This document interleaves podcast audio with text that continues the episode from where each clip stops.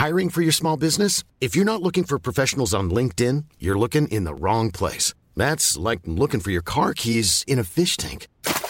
LinkedIn helps you hire professionals you can't find anywhere else, even those who aren't actively searching for a new job but might be open to the perfect role. In a given month, over 70% of LinkedIn users don't even visit other leading job sites. So start looking in the right place. With LinkedIn, you can hire professionals like a professional. Post your free job on linkedin.com slash people today.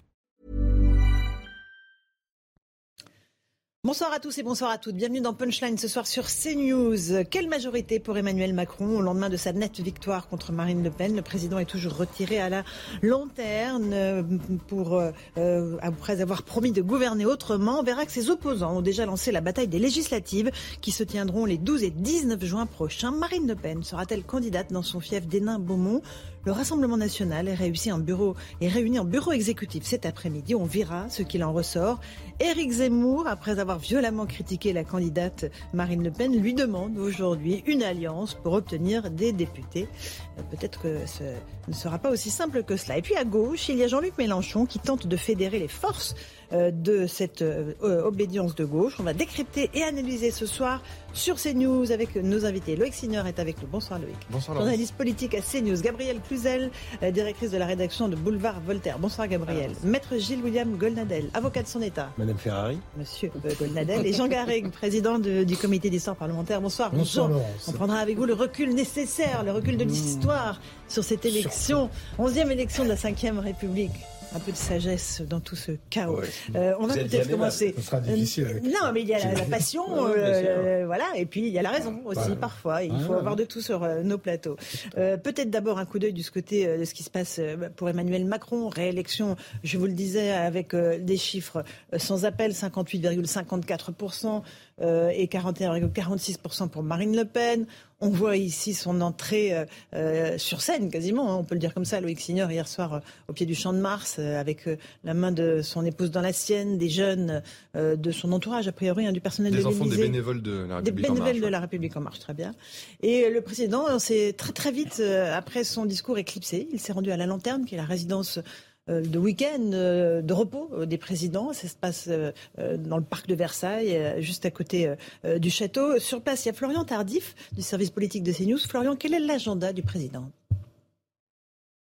Sur la pile de dossiers qui sont actuellement sur le bureau du chef de l'État, la recomposition du gouvernement. Jean Castex doit démissionner dans les tout prochains jours. Emmanuel Macron réfléchit donc à la personnalité qu'il pourrait nommer à la tête de Matignon. Lors d'un déplacement la semaine dernière à Marseille, il a expliqué que son prochain Premier ministre sera directement en charge de la planification écologique. Cela voudrait-il dire qu'il pourrait nommer une personnalité de gauche à la tête de Matignon après deux Premiers ministres issus des rangs de la droite? Cela lui permettrait au passage d'envoyer des signaux aux électeurs de la gauche en amont de l'organisation des élections législatives. En tout cas, Emmanuel Macron souhaite prendre le temps de la réflexion. Nous sommes dans une semaine de transition, c'est-à-dire que lors de l'organisation du prochain Conseil des ministres qui aura lieu ce mercredi à l'Elysée, Jean Castex sera toujours autour de la table. Autre dossier important pour Emmanuel Macron cette semaine, l'organisation justement des élections législatives. Le chef de l'État doit arbitrer les candidats qui représenteront la majorité présidentielle en juin prochain. Merci Florian Tardif sur place donc euh, vers la lanterne. Loïc Signor. Semaine de consultation. Il a volontairement euh, fermé les écoutilles, le président? Pour se concentrer sur sa promesse, la promesse qu'il a faite hier face aux Français, gouverner autrement. Oui, et c'est pour ça d'ailleurs qu'il s'est entretenu avec ses deux prédécesseurs, Nicolas Sarkozy et, François euh, Hollande. Il les a eu au, téléphone depuis cette résidence de, la Lanterne, résidence des, présidents qu'affectionne particulièrement Emmanuel Macron. Euh, il n'y avait jamais été un lundi, c'est donc une semaine particulière pour Emmanuel Macron. Il n'y a pas eu, selon mes informations, le fameux déjeuner euh, Premier ministre, président de la République, qui a lieu tous les, tous les lundis normalement à, à l'Élysée, preuve que Jean Castex va terminer sa fonction euh, à la fin de la semaine. Emmanuel Macron disait qu'il serait toujours là le, 1er mai, mais sans doute euh, pas au-delà. Il va réfléchir, consulter. C'est la méthode Emmanuel Macron. Il va prendre le temps. Hier, les ministres qui étaient au, Champ de Mars se demandaient même où était le, président. S'étonnaient d'ailleurs de ne pas avoir été convié à une soirée à l'Élysée, un pont convivial, rien. Il n'y avait personne au QG, si ce n'est les jeunes avec Macron.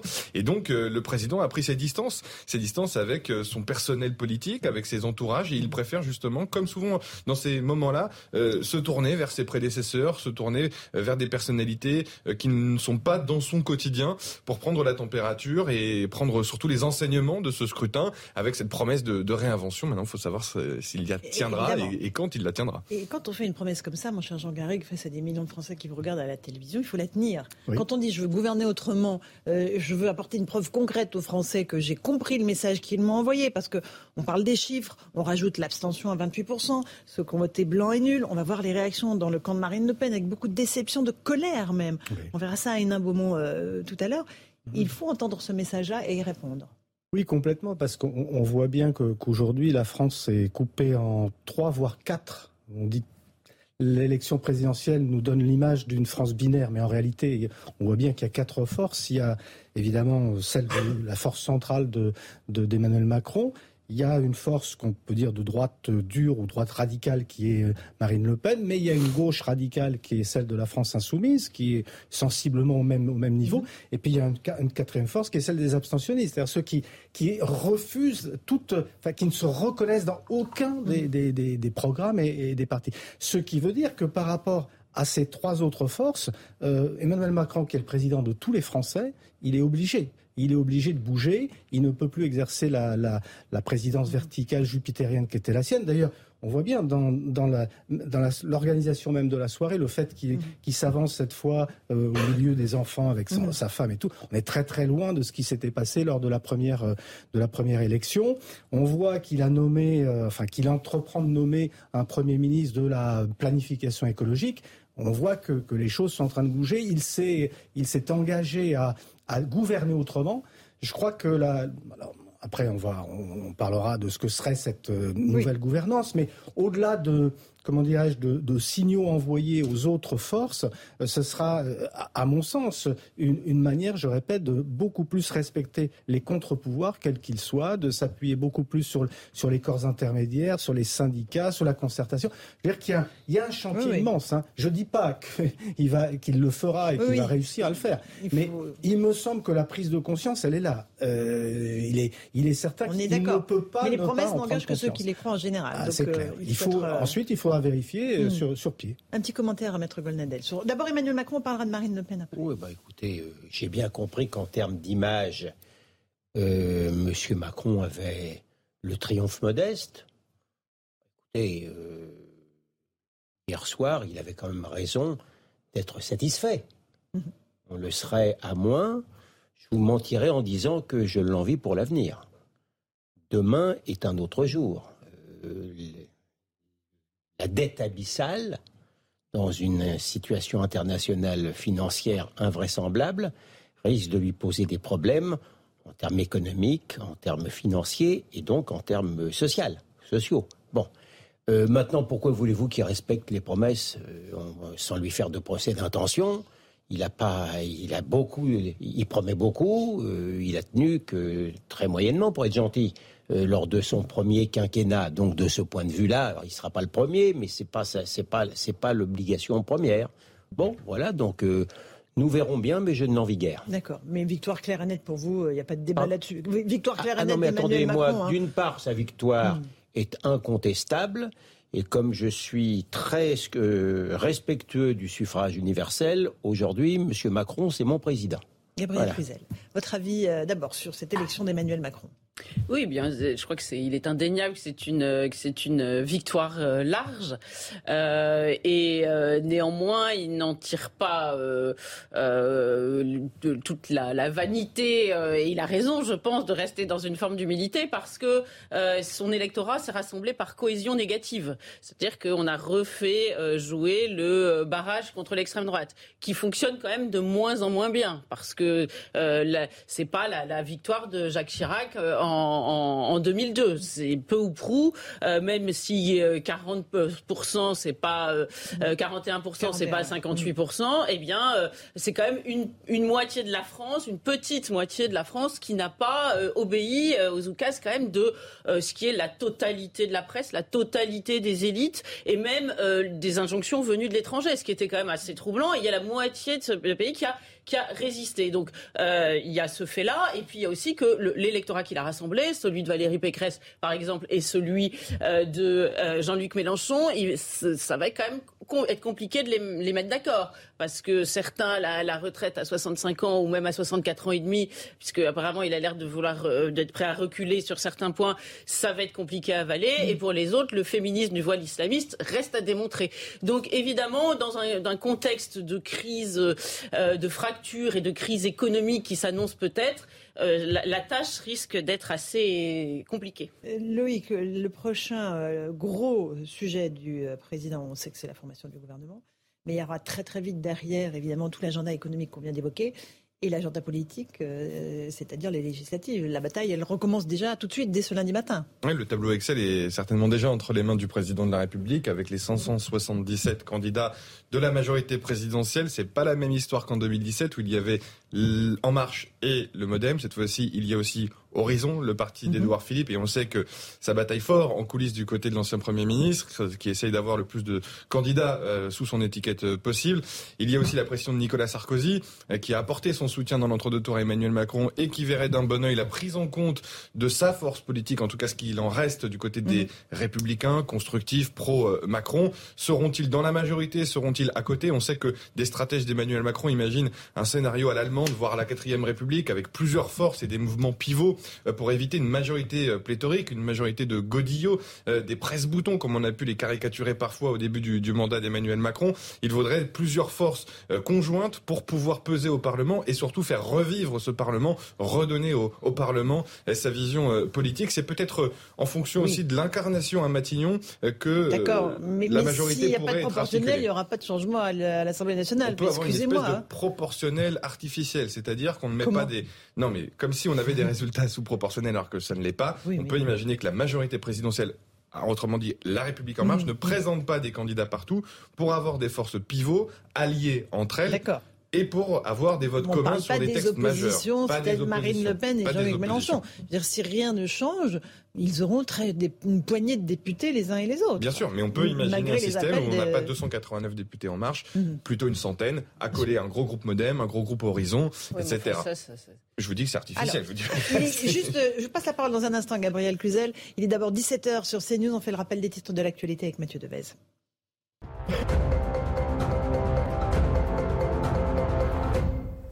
Les Français favorables à une cohabitation, 63% des personnes inscrites sur les listes électorales disent vouloir une cohabitation selon un sondage Opinionway pour CNews et Europe 1. Dans le détail, une personne sur trois ayant voté Emmanuel Macron au second tour souhaite qu'il ne dispose pas de la majorité à l'Assemblée nationale.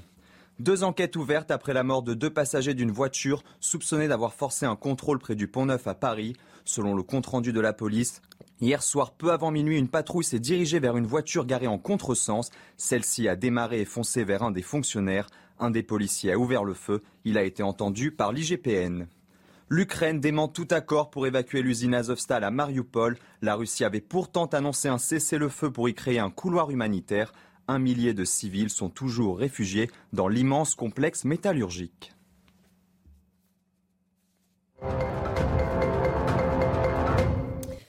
On se retrouve dans Punchline sur CNews. Euh, on va euh, s'intéresser à ce qui se passe du côté de chez Marine Le Pen. Elle est à son QG, au siège du parti, plus exactement. Il y a un bureau exécutif qui est réuni euh, autour d'elle. Elle est arrivée en début d'après-midi sans parler à la presse. Gauthier Lebret, vous êtes sur place avec Laure Lestrade. Gauthier, que se passe-t-il en ce moment? Est-ce que Marine Le Pen va parler, va prendre la parole là ou pas? Alors je ne sais pas, euh, Laurence, si elle fera de déclaration face à la presse, mais ce que je peux vous dire, c'est qu'elle va sortir d'ici euh, cinq petites euh, minutes. Les réunions sont terminées. On a entendu des applaudissements résonnés par les fenêtres ici du QG du Rassemblement national. L'objectif était donc double pour ces deux réunions. D'abord, faire le bilan de l'échec de Marine Le Pen d'hier et de ses presque 42%. Et ensuite, eh bien, de parler des législatives, objectifs pour le Rassemblement national, présenter des candidats RN ou soutenus par le RN dans chaque circonscription. Et puis, il y a la fameuse alliance avec euh, Éric Zemmour. Pour le moment, vous savez, la porte est fermée pour le Rassemblement euh, national. Ils n'ont pas du tout apprécié la sortie d'Éric Zemmour hier, euh, lorsqu'il a pris la parole après les résultats à 20h, et où il a dit eh bien que les Le Pen, Jean-Marie Le Pen et puis Marine Le Pen, avaient échoué exactement huit fois aux élections présidentielles. Un proche de Marine Le Pen m'a confié on ne va pas faire d'alliance avec ce mec, je le cite très précisément. Alors, il pourrait y avoir quand même des candidats reconquête épargnés par le RN. C'est-à-dire qu'ils pourraient être soutenus par le Rassemblement national et pas avoir d'autres candidats euh, face à eux. Je pense à Guillaume Pelletier, à Stanislas Rigaud, mais tout ça serait à la marge. Il reste alors une inconnue. Est-ce que Marine Le Pen va reprendre la présidence du RN à Jordan Bardella À Jordan Bardella, elle pourrait lui laisser la présidence pour mener eh bien, le combat des législatives et elle devrait elle-même être candidate dans sa circonscription du Pas-de-Calais. Merci beaucoup Gauthier. Vous revenez vers nous euh, si Marine Le Pen euh, prend la parole devant les journalistes. Gabriel Cluzel, sur ce qui se passe au Rassemblement national, 41,46% des voix, un score en, hausse par rapport à 2017, euh, mais, mais une, une défaite à la clé. Euh, quelle leçon en tirer Oui, une défaite à la clé est toujours le, même problème pour les législatives. De fait, elle a augmenté. Elle a, il y a de nombreux électeurs qui se sont venus se, joindre au Rassemblement national. Il y a même certaines villes, euh, on a toujours ce découpage euh, classe populaire et élite entre guillemets ou CSP+ qu'elle n'arriverait pas à atteindre. Là, il y a eu certaines villes. Vous parliez de la lanterne. Bah, Versailles a donné 30% plus de 30% à Marine Le Pen, ce qui est euh, tout à fait nouveau. On peut imaginer peut-être un sas euh, Éric Zemmour qui a permis ce passage. Donc elle, peut, et puis je crois qu'il y a 30 euh, départements dans lesquels elle arrive en tête contre deux la dernière fois. Au premier tour, il y avait 22 000 communes. Donc elle a, elle a, elle a quelques motifs de satisfaction, mais elle a toujours ce mur devant elle. Évidemment, ces législatives qui risquent de lui donner quelques députés faméliques et même pas de quoi avoir un groupe, hein, comme, comme la dernière fois. Et ça, ça use son électorat, ça l'use profondément. Ça en envoie un certain nombre vers l'abstention et elle doit absolument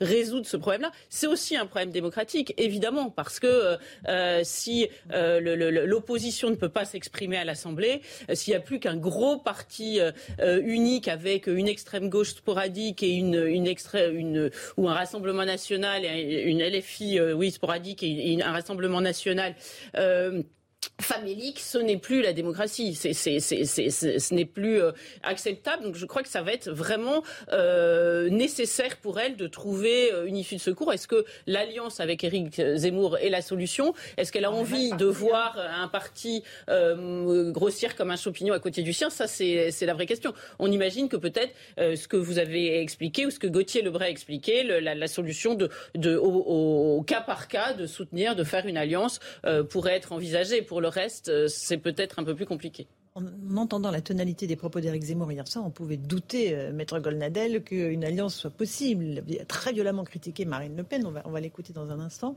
Et aujourd'hui, il demande une alliance. On a du mal à comprendre la, stratégie. Bah, c'est compliqué, la droite radicale. Hein. C'est vraiment compliqué. Euh, Marine Le Pen a été défaite avec les honneurs.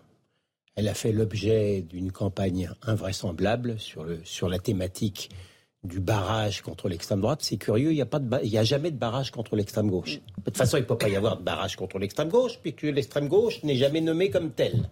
Il y a, mais nous sommes dans, elle, elle, fait l'objet, nous sommes l'objet d'une manipulation euh, sémantique invraisemblable. Euh, euh, non mais pardon d'insister là-dessus.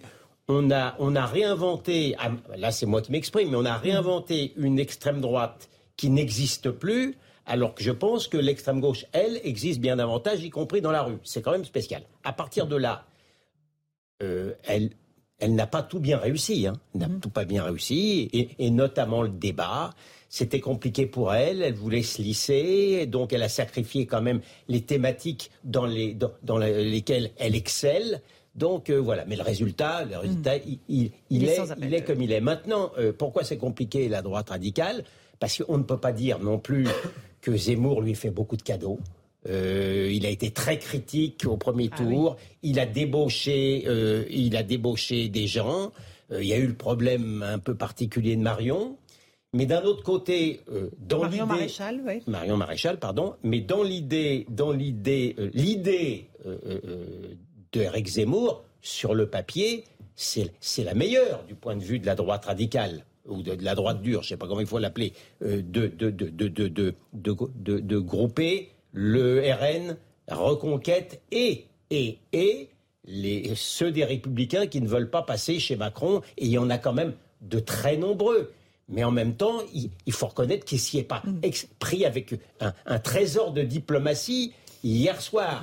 Non, mais... Quand il pointe le fait que vous avez huit fois que les Le Pen euh, échouent à l'élection présidentielle, non mais ça prouve bien qu'il n'est pas politique, Éric Zemmour. Ça, ça, vraiment, ça prouve bien. Mais d'un autre côté, il faut reconnaître que les, il est possible que le RN s'en serve comme un prétexte parce que ça n'est pas non plus un parti qui se caractérise par son côté partageux. Vous voyez ce que je veux dire Il y a beaucoup de gens très bien à l'intérieur du RN qui en sont revenus parce qu'on leur faisait pas l'accueil. Donc c'est compliqué sur le plan psychologique, c'est quand même compliqué. Mais sur le papier, il est évident que l'idée d'Éric Zemmour, c'est la seule qui puisse euh, euh, empêcher à nouveau cette situation que, que, que, que Gabriel euh, euh, évidemment euh, pointait sur le plan démocratique et qui est tout à fait scandaleuse. Je ne sais pas si on a le son de, de Rick Zemmour dans ce qu'il disait hier soir, parce que c'est intéressant quand même d'écouter les mots qu'il a employés et puis de comprendre, Loïc Signor, il y a une stratégie.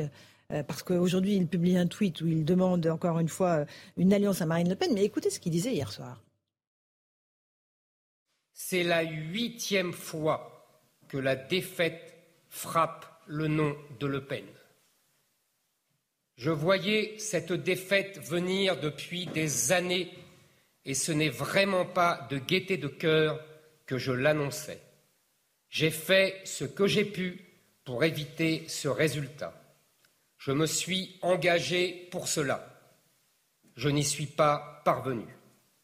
En appelant sans tergiverser, dès le soir du premier tour, à voter pour Marine Le Pen, je priais encore pour me tromper. Malheureusement pour la France, malheureusement pour les Français, c'est bien Emmanuel Macron qui a été élu. Luc Signor, est-ce qu'il y a une stratégie d'Éric Zemmour? On a du mal à l'avoir. Après, le suicide français, c'est le suicide politique pour Eric Zemmour.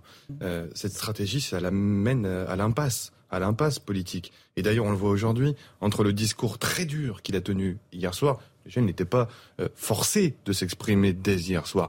Deux candidats perdants l'ont fait. Jean-Luc Mélenchon et Éric Zemmour. Pourquoi dès le soir du second tour. Ils auraient pu attendre. Ils auraient pu aussi féliciter le président élu, comme Marine Le Pen euh, l'a fait directement par téléphone, au lieu de se projeter, et là, dans une guerre intestine, Éric Zemmour. Il s'en prend violemment au nom Le Pen. Et c'est peut-être, euh, Gilles William parlait d'un trésor de diplomatie qui n'existait pas, mais c'est peut-être le plus dur euh, vis-à-vis -vis de Marine LePen, c'est l'intime qu'Éric Zemmour a attaqué. En allant débaucher Marion Maréchal en allant l'attaquer sur son nom hier soir, en essayant d'obtenir au début de sa campagne à l'automne l'onction de son père, Jean-Marie Le Pen, qui a été tenté à un moment donné, avant de revenir sur ses propos, euh, d'appeler à voter Éric Zemmour. C'est l'impasse pour Éric Zemmour, d'autant plus que lorsqu'on regarde ses scores, circonscription par circonscription, il sera très dur pour lui, sur son nom, d'obtenir le suffrage aux législatives.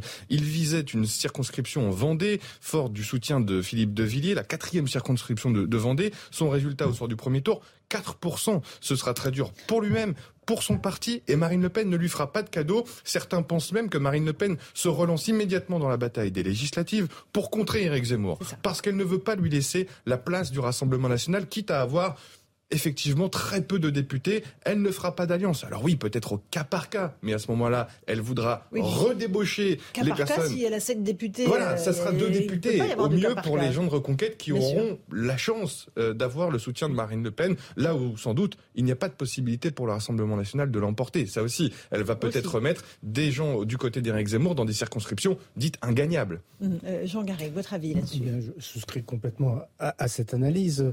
Euh, non seulement du fait des, rancœurs nées de, la campagne présidentielle et des attaques très virulentes portées par euh, Éric Zemmour, mais, aussi parce que la sociologie électorale euh, et la géographie électorale d'Éric Zemmour et de Marine Le Pen ne sont pas les mêmes. Euh, Gabriel citait un exemple où on pouvait voir euh, que, se rejoignaient les, électorats. Il y en a, c'est incontestable.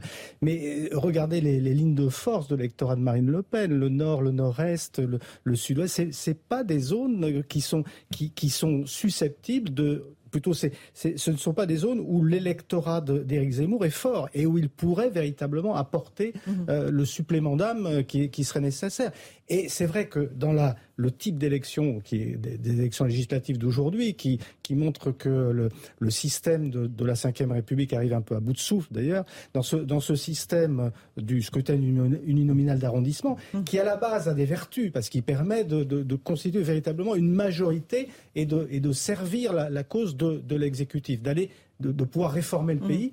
Ce système arrive à bout de souffle et il est évident que dans ce, dans ce type de système, face à l'enracinement, et c'est ça que je voudrais rajouter, l'enracinement qu'on a un peu tendance à négliger des deux mm. anciens partis. D'un mm. côté le Parti socialiste, d'autre côté les républicains. Parce qu'il faut quand même pas oublier que les républicains, euh, s'ils sont mis en difficulté dans l'élection présidentielle, sont encore très présents dans, les territoires, dans les communes, dans les départements, au Sénat. Il y a un ancrage local, il y a un ancrage local que très, n'ont pas fort. les autres partis. Et il n'est pas du tout sûr que les élus euh, locaux, euh, que les députés des républicains acceptent comme ça de se faire phagocyter soit par les RN, soit par Éric Zemmour. Et de la même manière, les socialistes de l'autre côté, c'est pas du tout sûr qu'ils acceptent aussi le dictat de la France insoumise. Donc moi, je, reste encore très prudent par rapport à ces élections législatives. Il peut se passer beaucoup de choses et les alliances vont, euh, vont décider de, l'issue. On, a à l'image euh, la, porte euh, du bureau de, Marine Le Pen, enfin du siège du, du Rassemblement national. Donc si jamais elle parle euh, on, le saura très vite. Gabriel Cluzel, sur ces alliances, mésalliances, euh, ces tractations qui ont commencé en coulisses euh, entre tous les partis. Non, mais c'est de fait très compliqué. Il y a des, peut-être dissensions aussi personnelles. Il y a des, choses qui ont blessé. Enfin, on peut faire rentrer beaucoup de choses. Dans, il y a des, aussi des considérations financières, hein, parce qu'on sait que les législatives, il y a ça aussi pour les partis. Donc tout cela rentre en ligne de compte. Mais de la même façon qu'Emmanuel Macron a attiré à lui un électorat par cohésion négative, il y a une cohésion entre Reconquête et le Rassemblement national, c'est que euh, ils, ont de, tous ces deux électorats le sentiment d'être complètement mis à l'écart, d'être oubliés euh, du système, de la démocratie, de tout ce, de, tout ce qui compte, et donc ça, ça les rapproche. Ces deux électorats sont quand même euh, extrêmement proches, et c'est vrai qu'on mm. comprend que certains tournent autour de, la volonté d'une union. Moi, je pense quand même qu'il faut agiter quand même un petit, une, petite lampe, un, un, petit gyrophare et faire attention. On a, on a eu un quinquennat très agité dans la rue. Euh, si on ne trouve pas de mm. débouché démographique, démocratique pour des gens qui ont voté et qui, qui, qui à la fin retrouvent à l'Assemblée le Parti socialiste et les Républicains, parce que vous avez raison, je souscris à votre analyse. Hein, dans l'état actuel de la situation, c'est fort possible que tel le phénix, ils renaissent de leur centre. Ils ont montré qu'ils n'étaient pas en plus une opposition face à l'exécutif. Donc ça risque euh, d'être relativement compliqué, sachant que, encore une fois, j'y tiens parce que moi, ça m'a beaucoup choqué, le quatrième pouvoir, celui des médias, s'est montré aussi euh, mm. tout à fait uniforme dans cette campagne. 17h15 sur CNews. Tout de suite, le rappel des titres de l'actualité avec Mathieu Devez.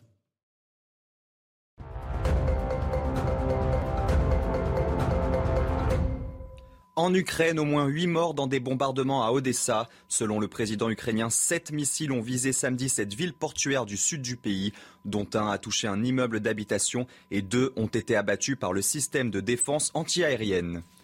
L'ouverture du procès de la catastrophe ferroviaire de Bretigny-sur-Orge devant le tribunal d'Evry. Le déraillement du train Limoges-Paris en gare de Bretigny-sur-Orge en juillet 2013 avait fait 7 morts et 150 blessés. La SNCF et un cheminot seront jugés pendant huit semaines pour homicide et blessures involontaires. Pékin sous la menace d'un confinement après une rare flambée de Covid-19 dans la capitale chinoise. Dépistage en pleine rue, ruée dans les supermarchés pour constituer des stocks d'aliments. Les habitants redoutent un scénario à la Shanghai où la quasi-totalité des 25 millions d'habitants sont confinés depuis début avril.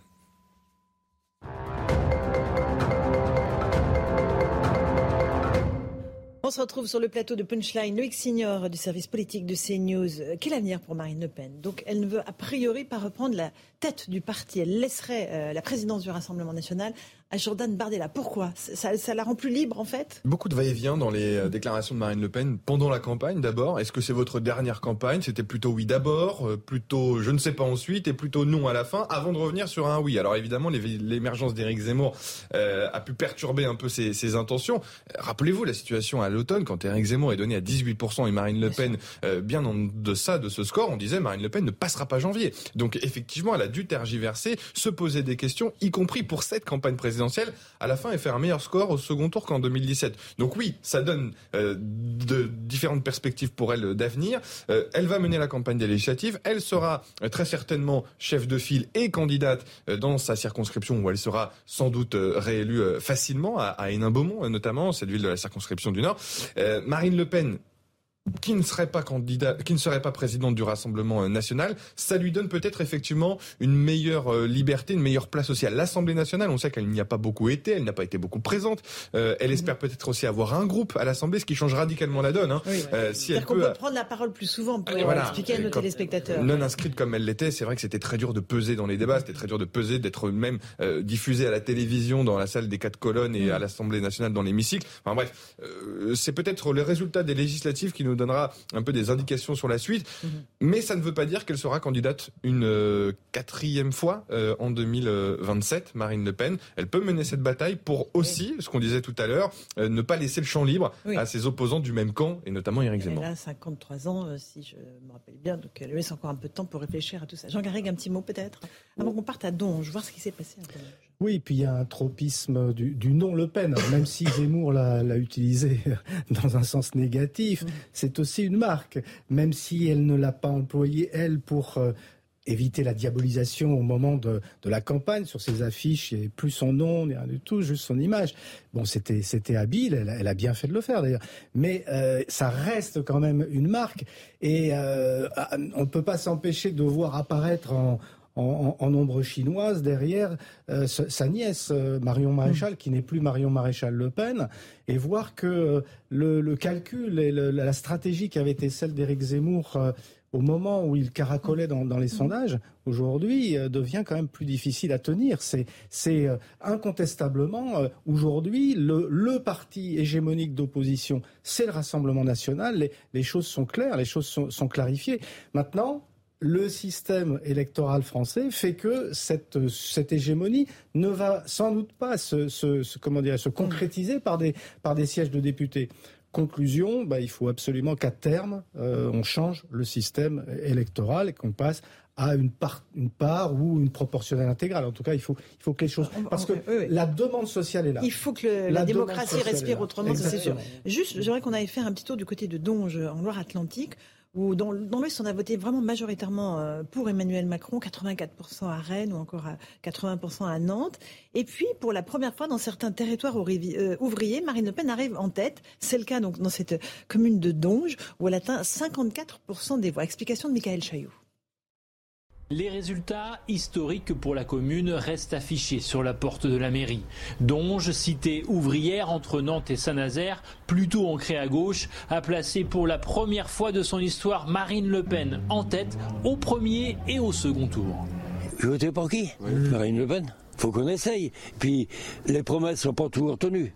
On a vu la preuve avec, euh, je vous le dis ouvertement, avec Macron. Lui, il, a pas, il, vit que pour le riche et nous, on est des, cases, on est des classes euh, modestes et, on n'y arrive pas. Moi, j'ai 1000 euros de retraite par euh, mois et j'y arrive pas. Ici, pas d'insécurité. On compte deux pharmacies et six médecins pour 8000 habitants.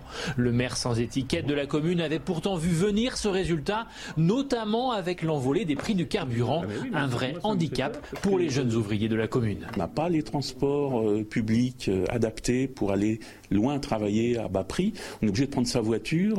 Quand on est un couple, on a deux voitures. Et donc on a double peine. On a les, dépenses de carburant qui ont explosé. Donge, connu pour sa raffinerie, l'est depuis aujourd'hui pour son vote extrémiste. Le maire craint maintenant que la contestation prenne une autre forme.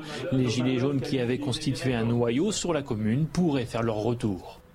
C'est très intéressant, hein, Loïc Signor, euh, ce qu'on vient de voir dans ce reportage de Michael Chailloux. Oui, on a tous dit pendant l'entre-deux tours qu'Emmanuel Macron allait draguer les électeurs de Jean-Luc Mélenchon, mais peut-être qu'il avait aussi l'intention d'aller convaincre les électeurs de Marine Le Pen, qui se situent pas tous, mais une bonne partie à gauche, dans les classes modestes, dans les classes ouvrières. Quand on voit le reportage de Michael, il n'y a pas le mot immigration, il n'y a pas le mot identité, il n'y a pas le mot sécurité, il n'y a pas le mot civilisation. Il y a le mot pouvoir d'achat, mm. retraite, carburant, la base des Gilets jaunes, ce qui a nourri le mouvement des Gilets jaunes et la colère sociale. Ce qu'on voit exacerbé aujourd'hui par la guerre en, Ukraine, euh, l'inflation, le prix des, de l'énergie, du gaz, du carburant, euh, du fioul. Et c'est cette colère-là qu'Emmanuel Macron va devoir, euh, à laquelle il va devoir répondre absolument. Bien sûr qu'il va devoir aussi faire attention à l'autre partie de l'électorat de Marine Le Pen sur les aspects identitaires, sur les aspects sécuritaires. Bien sûr, mais elle-même, la première, avait compris que la colère dans le pays se situait plutôt dans les classes euh, modestes et euh, et dans ces villages, on le voit, c'est la première fois que ces gens-là votent Marine Le Pen et la mettent en je tête. souscris À ce niveau-là. Alors, allez-y, maître. Je souscris pas à cette analyse. Je veux dire, c'est pas, c'est pas antinomique. Non. Euh, L'amour de la nation et, et- et ses problèmes de fin de mois. Si elle s'appelait pas Le Pen, on pourrait la considérer aujourd'hui, euh, sincère ou pas, je sais pas, comme une sorte de souverainiste de, de, de gauche. Quant à, quant à sa campagne, comme elle s'appelait Le Pen, de toute manière, elle avait d'ores et déjà sa médaille de la résistance euh, contre sa médaille de la résistance contre le- le- le- l'immigration excessive euh, serrée dans un tiroir sans qu'elle ait besoin d'être montrée.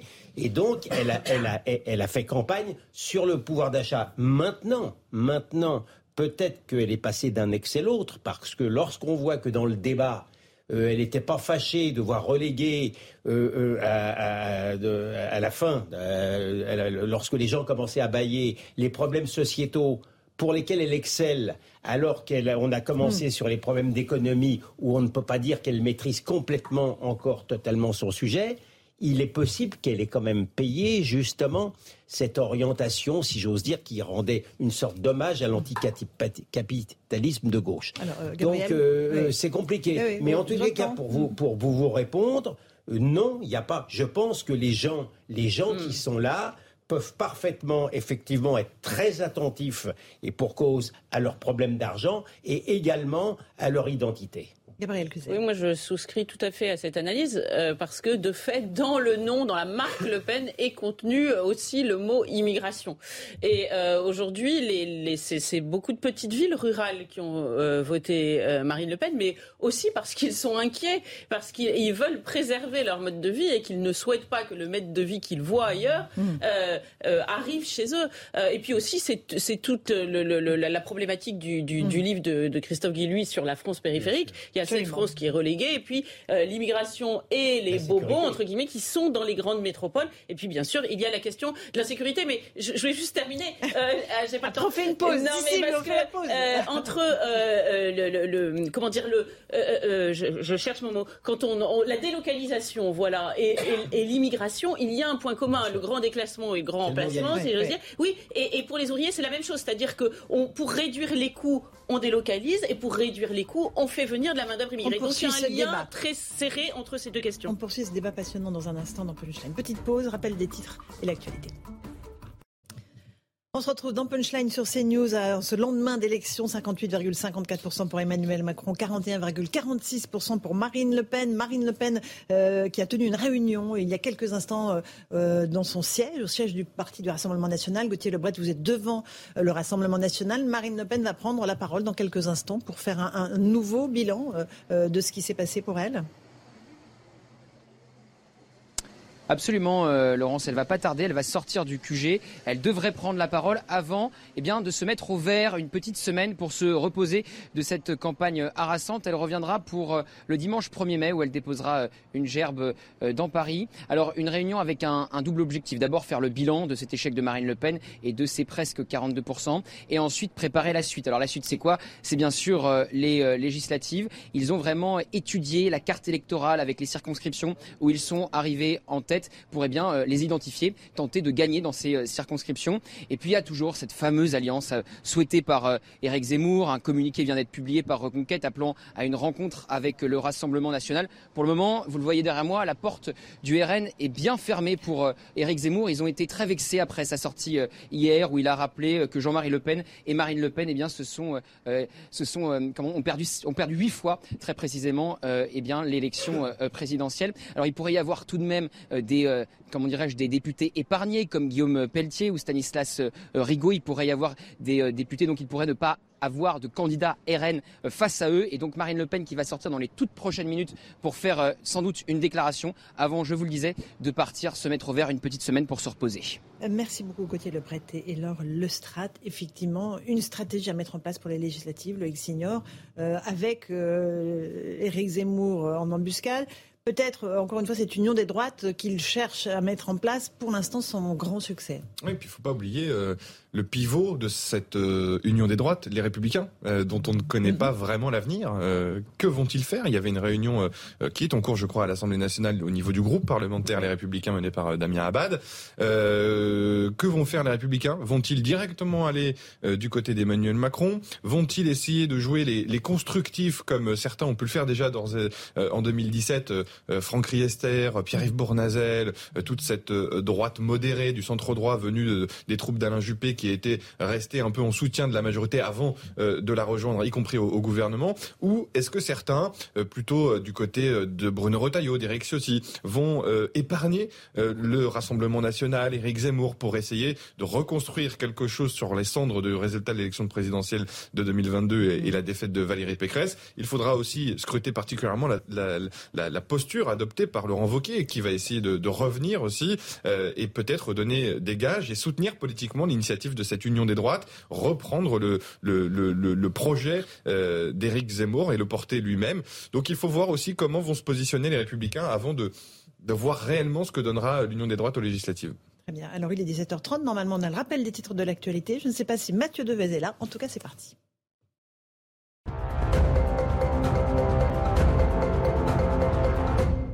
Valérie Pécresse relance un appel aux dons. Un premier appel lancé au lendemain du premier tour nous a permis de récolter 2 millions d'euros, affirme l'ex-candidate LR dans une vidéo postée sur les réseaux sociaux. Valérie Pécresse doit rembourser 7 millions d'euros de frais de campagne, dont 5 en son nom. La Française Sœur André pourrait être la nouvelle doyenne de l'humanité. Une japonaise qui était officiellement reconnue comme la doyenne est décédée la semaine dernière à l'âge de 119 ans. C'est donc Sœur André, âgée de 118 ans et vivant actuellement dans un EHPAD à Toulon, qui pourrait prendre sa place. Pour les États-Unis, l'Ukraine peut gagner la guerre contre la Russie si elle a les bons équipements. Déclaration du chef du Pentagone au retour d'un déplacement à Kiev alors que les États-Unis ont annoncé une nouvelle aide militaire de 700 millions de dollars pour l'Ukraine.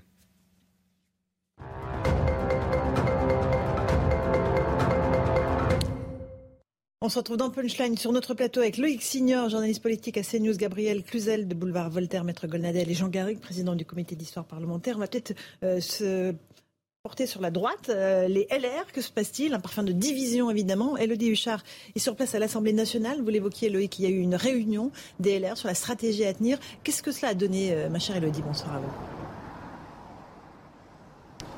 Bonsoir Laurence, eh bien la réunion est encore en cours. Elle a commencé par un certain nombre de prises de parole, notamment celle du président du parti, Christian Jacob, qui a rappelé la ligne du parti. les républicains qui désirent, l'ont dit sur Twitter, pas d'alliance euh, ni avec Emmanuel Macron ni avec Marine Le Pen. Nous sommes la droite et le centre. Ça, c'est pour la parole officielle. On sait que ça fait plusieurs semaines qu'il y a clairement deux lignes au sein euh, de ce groupe, comme au sein d'ailleurs plus largement euh, du parti. D'un côté, ceux qui veulent rester fidèles aux républicains, qui ne veulent pas du tout se tourner vers Emmanuel Macron. Et puis, il y a un certain nombre de députés, notamment, qui se verraient bien dans ce grand parti unique souhaité par le président de la République. C'est un certain nombre d'avantages pour eux. Le premier, c'est de gagner plus facilement des circonscriptions parce qu'en cas d'adhésion à ce grand parti, il n'aurait évidemment donc pas de candidat en marche face à eux. Et rappelons que le score de Valérie Pécresse était beaucoup plus faible que ce à quoi il s'attendait. Et puis, il y a aussi des députés qui ont toujours vécu dans l'opposition et qui aimeraient bien revenir un petit peu euh, au pouvoir. Il n'y a pas grand-chose pour l'instant qui filtre de cette réunion. Pour le moment, nous dit on, lave son linge sale en famille. Et puis il y a eu, hein, on le rappelle, la prise de parole de Valérie Pécresse comme une consigne dans cette vidéo. Elle a appelé ses troupes, je cite, à ne pas se diviser et à ne pas brader leurs convictions. Elodie Huchard, merci beaucoup. Sur place avec Charles Baget. Euh, mon cher Jean Garrigue, ça, bouge beaucoup. Hein. La poussière n'est pas encore retombée après cette, ce deuxième tour de l'élection présidentielle. Ça bouge à gauche, ça bouge beaucoup à droite, évidemment. Et le oui, n'est pas terminé. C'était même un peu choquant de voir qu'on a enjambé un peu trop vite, en oubliant même les règles du fair play républicain. Moi, ça m'a un petit peu choqué le soir de, mhm. l'élection, on avait l'impression pour Marine Le Pen, pour euh, Jean-Luc Mélenchon, surtout Jean-Luc Mélenchon, qu'il n'y avait pas eu de deuxième tour et que ça y était, on était déjà dans un troisième tour. Alors je comprends la stratégie, Marine elle, est logique. Oh, Marine Le Pen, j'ai trouvé quand même que euh, je, dans son discours, elle n'a pas salué la victoire du. Mhm. de... Elle l'avait eu au téléphone, hein, ce que vous disiez, Loïc. Mais l'usage, c'est que officiellement, publiquement, on, salue, on mhm. salue le vainqueur. Mélenchon a fait pire, il a menti. Et, Mélenchon a menti puisqu'il a dit que c'était le président le plus mal élu alors que c'était Georges Pompidou, y compris en termes d'inscrits. Mais ça, bon, n'en parlons pas. Là, on se concentre sur la droite. Non, sur la droite, on voit bien le dilemme pour les Républicains. Je veux dire, c'est le même dilemme que pour la campagne de Valérie Pécresse. Euh, c'est c'est quand même difficile de faire le grand écart en permanence entre deux lignes qui sont qui sont très différentes et qui sont opposées pour moi, le, marché aujourd'hui, euh, c'est un marché protestataire. Vous avez euh, euh, les deux tiers des, électeurs qui sont dans la protestation, à tort ou à raison. Moi, je pense plutôt à tort par rapport à, ce à une image un peu caricaturale de ce qui a été fait par Emmanuel Macron. Je ne dis pas que Emmanuel Macron ait tout bien fait, il a fait beaucoup d'erreurs, mais je pense que l'image est un peu caricaturale il n'en reste pas moins qu'un marché protestataire et qu'a priori, dans ce marché protestataire, la force qui, qui émerge, c'est le, Rassemblement national qui a su cristalliser ces, protestations, qui a su parler au nom du peuple. Donc là, ça met les, les républicains dans une situation extrêmement difficile. Mais alors, comme tout est compliqué, euh, il y a toujours ce fameux mode de, scrutin, il y a cet enracinement local. C'est-à-dire que c'est comme si les républicains avaient un, gisement, mhm. un, potentiel par rapport à leur histoire, par rapport à leur héritage, par rapport à leur enracinement local, mais que malheureusement, euh, par rapport aux choix politiques qui, sont les nôtres, par rapport à la dynamique euh, mhm. de, la société française, ils sont aujourd'hui un peu, un peu surannés, dépassés. Pourquoi on voterait effectivement pour les Républicains aux législatives, selon vous, Maître Golnadel Pour quelles raisons, en fait? Pour des raisons locales. Oui, c'est ça, d'attachement à son identité, si on que pour des raisons locales, quand, vous, avez un mm. député bah, qui, sert bien, qui sert bien sa, région et qui est en phase avec vos idées, je vois pas pourquoi euh, un type de Nice ne voterait pas, ça bien, ne viendrait pas suédois. Mais bon, cela étant, je voudrais corriger quand même un petit peu le, ce que dit mon ami euh, Garrigue. Euh, de dire que la protestation contre M. Macron a été excessive, j'ai pas cette appréciation-là. Ce qui a été excessif, je pense. Non, je pense, je pense que ce qui a été excessif, c'est la détestation qu'il inspire. Moi, je pense mm. effectivement qu'il il inspire une détestation. Moi, je l'ai toujours considéré comme un, adversaire, mais certainement pas comme un ennemi. Et c'est vrai que ça, c'est non, mais c'est une nuance importante. mais pour sur la protestation, c'est quelqu'un qui dit tout et son contraire. Monsieur, enfin, je veux dire, c'est un personnage totalement caméléon. Et on l'a vu encore sur, sur, la dernière période. Donc, pour un peuple déboussolé, j'ai déjà vu meilleur compas quand même. Voilà. Joli punchline, joli punchline. Gabriel. il, est élastique à peu près sur tout. Euh, à mon avis. Euh, enfin, le, le, le, c'est un peu euh, Pénélope. Il fait, euh, il, il, défait le, il fait, oui, il défait la nuit ce qu'il a fait le jour ou inversement, je ne sais plus. pour le, le, nucléaire, pour la retraite, etc. Mais il y a un, truc, un, sujet sur lequel il reste fixe. Et à mon avis, c'est ça qui, c'est l'Europe. L'Europe, c'est vrai qu'il arrive avec l'hymne européen. il est sincère sur ce et sujet. Et je pense que ce sujet-là, d'ailleurs, il l'a dit, il a pris personne en traite pour le coup, puisqu'il a dit cette élection est un référendum sur l'Europe. Donc je pense que son sujet, c'est de faire euh, une Europe fédérale. Et euh, d'ailleurs, il va aller à Berlin, si je me suis pas trompée. Ce sera son premier voyage. Donc, euh, c'est bien ce qui m'inquiète. Voilà. Et, et, et ce sujet-là, il ne semble pas prêt à faire du, du en même temps euh, euh, avec lui. Alors c'est vrai que ce, que ce que vous disiez sur l'enracinement, mais maintenant il ne faut pas oublier qu'il n'y a plus de députés maires. Donc je pense que l'attachement aux députés est, quand même euh, moins fort. Et puis on les connaît moins bien. Exactement. Et le, et, et, puis la, la, désaffection quand même dont font l'objet les, les, républicains. va, les républicains et, les députés en général. Exactement. Va forcément se, se sentir à un moment donné ou à un autre. Mais il ne faut pas oublier que pourquoi la droite et le Rassemblement national sont tous les deux finalement dans une impasse, c'est quand même à cause de ce fameux cordon sanitaire qui a été créé il y a extrêmement longtemps et qui fonctionne toujours et qui n'a jamais existé à gauche. On peut s'allier avec l'extrême gauche, ça, se passe très bien, personne ne trouve ça détestable, ni amoral, ni rien du tout. et ça, c'est quand même le grand piège à droite. Sauf Manuel Valls qui a parlé de gauche irréconciliable. Julien Drey, Julien Drey aussi. oui, enfin, ils sont quand même pas légion, hein, soyons clairs. En tout cas, du côté de la gauche qui a rejoint Emmanuel Macron, il n'y a pas de transaction possible avec les élus. Gabriel faisait allusion, je pense principalement à la presse. Bah, évidemment. c'est quand même un vrai sujet. la question de la presse est un sujet, à mon avis, majeur. Mais mineur, mineur pour les Français. Euh, non, y a des sujets importants. Non, non, non, non, non, ils pensent que c'est mineur, mais quand, quand, vous, martelez la même chose... Quand vous êtes manipulé, vous ne le savez pas forcément, vous ne prévenez pas. Je suis d'accord, mais il y a une déconnexion entre Paris et les régions. Je crois que Paris a voté à plus de 80% pour Emmanuel Macron. Ça dit tout. Ça dit que si on veut un peu comprendre la France, il faut sortir de Paris. Loïc Signor. Au-delà de la question des listes, de qui les portera, de qui les conduira, des accords, des alliances de partis, l'absolue nécessité, c'est de répondre à la crise parlementaire pour Emmanuel Macron, mais pour l'ensemble de la classe politique, remettre de la politique dans le Parlement, revivifier le Parlement. Qui a existé euh, pendant ce quinquennat? Les sénateurs. Parce qu'ils étaient une véritable force d'opposition. Qui connaissait Philippe Bas et Jean-Pierre Sueur euh, avant l'affaire Benalla? Peu de monde, peu de Français. Ils ont existé. Oui, bien sûr, Jean Garry. Mais ils ont réussi à exercer leur, leur contre-pouvoir. Alors parfois, euh, dans des mauvaises manières. Mmh. Quand ils bloquent la réforme institutionnelle et constitutionnelle d'Emmanuel Macron, c'est de la politique politicienne et ça sert pas le pays parce qu'on n'a pas eu finalement la réduction du nombre de parlementaires, on n'a pas eu la proportionnelle, on n'a pas eu la Banque de la démocratie. Bref, on n'a pas eu cette euh, promesse d'Emmanuel Macron. Alors il aurait pu aller plus loin en faisant tout à fait euh, voter deux lois, une organique et constitutionnelle. Mais le Sénat a quand même bloqué, mis dans les bâtons dans, dans, dans, les roues euh, de la majorité à ce moment-là. Il hein. s'est arrêté facilement, il n'a pas persévéré là-dessus. Mais bref, c'est quand même le contre-pouvoir qui a fonctionné pendant ce quinquennat à la classe politique dans son ensemble de revivifier politiquement le Parlement, trouver des compromis, aller euh, débattre, hmm. euh, pas seulement dans l'hémicycle le mercredi quand c'est diffusé sur les chaînes de télévision, mais en commission, trouver une architecture nouvelle. Finalement, la promesse d'Emmanuel Macron, c'est sans doute retour vers le futur. Il veut se réinventer. Il regarde beaucoup vers le passé. On parlait du député maire en coulisses, Emmanuel Macron dit qu'en dessous de 5000 habitants, il faut le retour du député maire. Ça, ça peut être dans la commission transpartisane qu'il promet pour réformer les institutions et peut-être mettre à bas certaines réformes sur l'hôtel de la transparence qui ont finalement eu un effet pervers de couper les élus des habitants du terrain. je, comprends, je comprends. sauf que plus personne ne veut être maire compte tenu des problèmes qui s'imposent au plan local. C'est encore autre chose. mais, vous avez raison, les risques judiciaires que tu Et les risques judiciaires, et les risques sécuritaires. C'est vrai que la la proportionnelle apparaît aujourd'hui, en tout cas une part de proportionnelle apparaît aujourd'hui comme indispensable, mais c'est vrai aussi qu'il faut, comme la demande de proximité est elle aussi indispensable, il faut la coupler avec le cumul des mandats. Il faut revenir au cumul des mandats, parce que sinon, vous aurez des députés qui seront coupés de, de, leur, de leur mandat. Même si un député, il ne faut pas se le cacher, un député, c'est à l'origine un député de la nation. Il n'est pas le député d'un territoire. En revanche, on sait qu'il y a cette demande de proximité. Donc si vous faites de la proportionnelle, alors mettez aussi de la proximité. On parle des institutions, mais les préoccupations des Français, je vous assure qu'aujourd'hui, elles ne sont pas là. On va juste écouter ce qu'attendent les Français au lendemain de cette élection. Euh, on leur a posé la question et ils ont des attentes très précises. C'est ce qu'ils ont expliqué à Valérie Labonne. Quel qu'ait été leur vote lors de ces élections, tous n'ont pas voté par adhésion pour le nouveau président. Alors qu'Emmanuel Macron s'engage pour un second mandat, voici leurs principales attentes ils souhaitent tout d'abord qu'il joue le rôle d'un rassembleur dans une France qui leur est apparue divisée.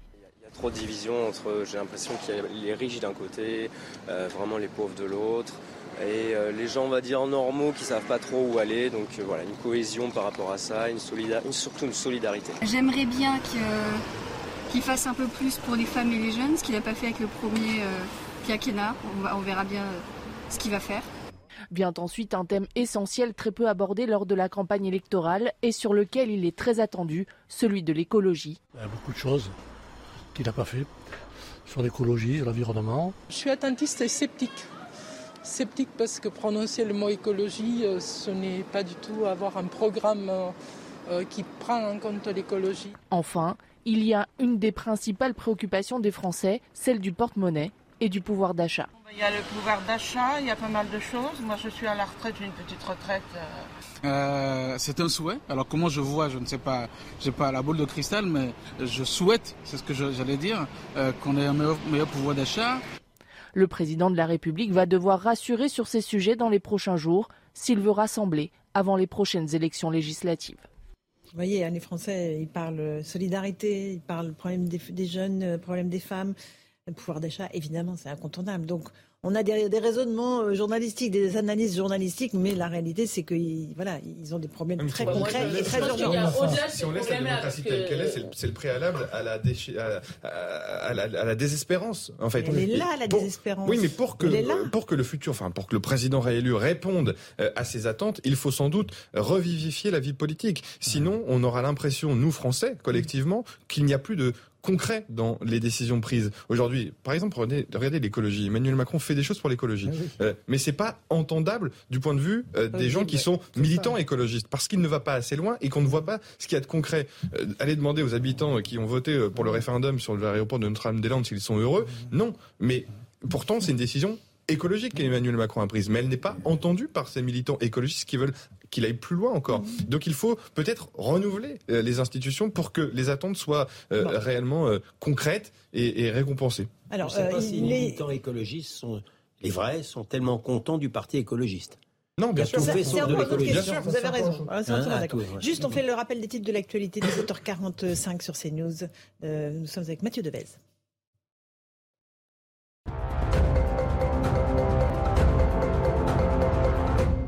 Les Français favorables à une cohabitation, 63% des personnes inscrites sur les listes électorales disent vouloir une cohabitation, selon un sondage Opinionway pour CNews et Europe 1.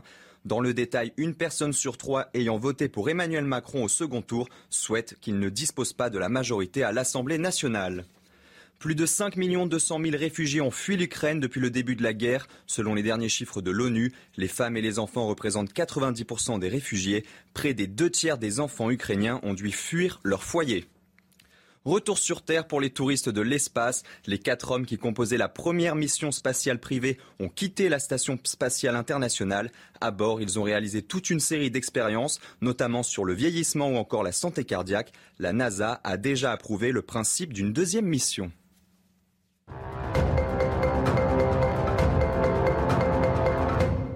On se retrouve sur le plateau de Punchline. Dès hier soir, il y a eu un certain nombre de heurts et de violences qui se sont déclenchées dans certaines villes pour contester euh, le résultat de l'élection. On fait le point avec euh, ce sujet de Quentin Grivel.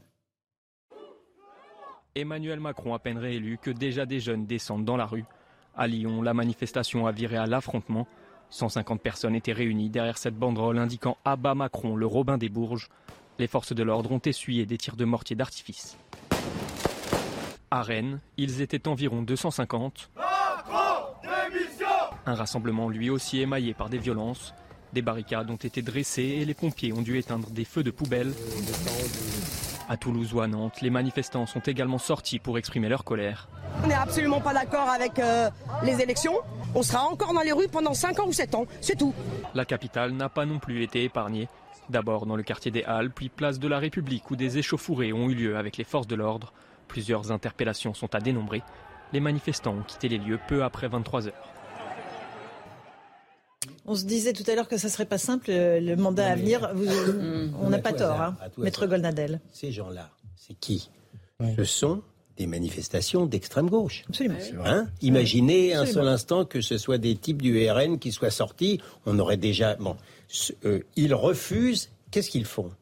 Ils refusent le résultat des urnes, du suffrage Mmh. universel. C'est l'un des premiers critères pour caractériser le fascisme. Voilà.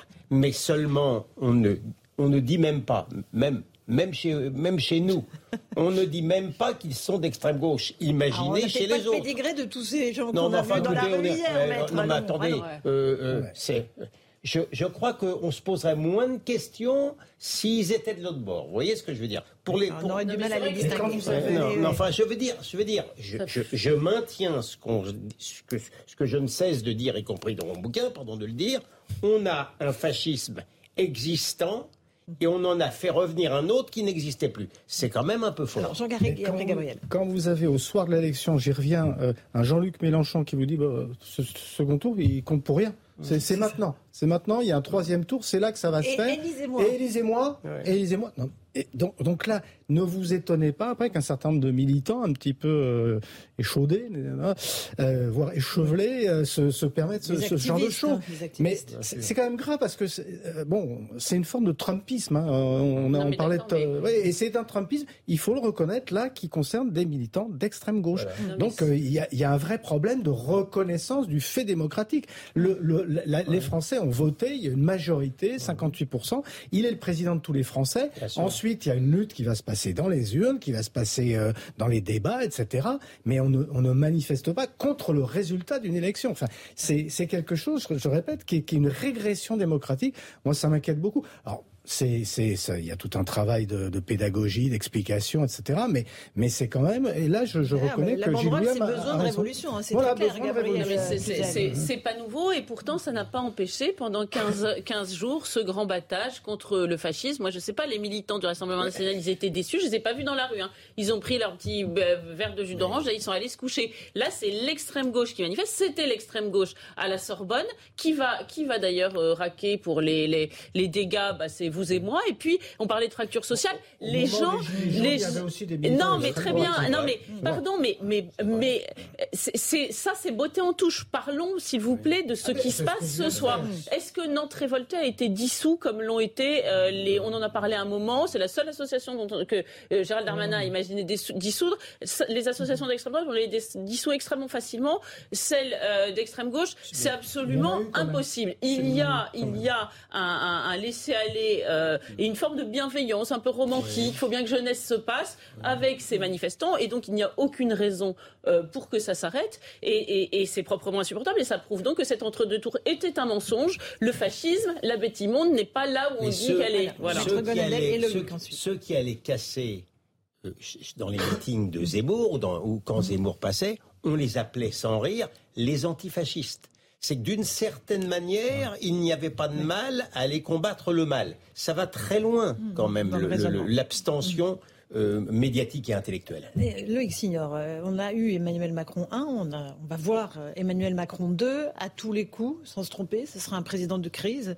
Crise euh, évidemment économique, sans doute crise sociale et crise internationale toujours en cours avec l'Ukraine. Oui, le meilleur indice sur le profil qu'adoptera Emmanuel Macron dans cette nouvelle euh, présidence, c'est sans doute l'identité de son Premier ministre ou de sa Première ministre. Va-t-il choisir dans la droite ligne de Jean Castex un exécutant, chef de la majorité du gouvernement, euh, qui se déplace beaucoup sur le terrain, qui assume, qui endosse les textes euh, politiques, ou alors un ministre plutôt dans la succession d'Édouard Philippe, plus politique pour le coup, qui peut justement faire de la politique et à ce moment-là permettre à Emmanuel Macron euh, de gérer les crises, l'international, les sujets euh, européens. Euh, retour à Jupiter qui euh, va sur l'Olympe et qui prend de la distance par rapport euh, à l'action même euh, politique. Donc l'identité du Premier ministre nous donnera certainement euh, des indices sur la posture qu'adoptera ou non Emmanuel Macron. Mais dans les prochaines semaines, immédiatement, c'est certainement la crise en Ukraine qui va occuper euh, le président français, à moins qu'il ne s'engage lui-même dans les trois, quatre grandes réformes prioritaires, à commencer par la réforme des retraites. Va-t-il,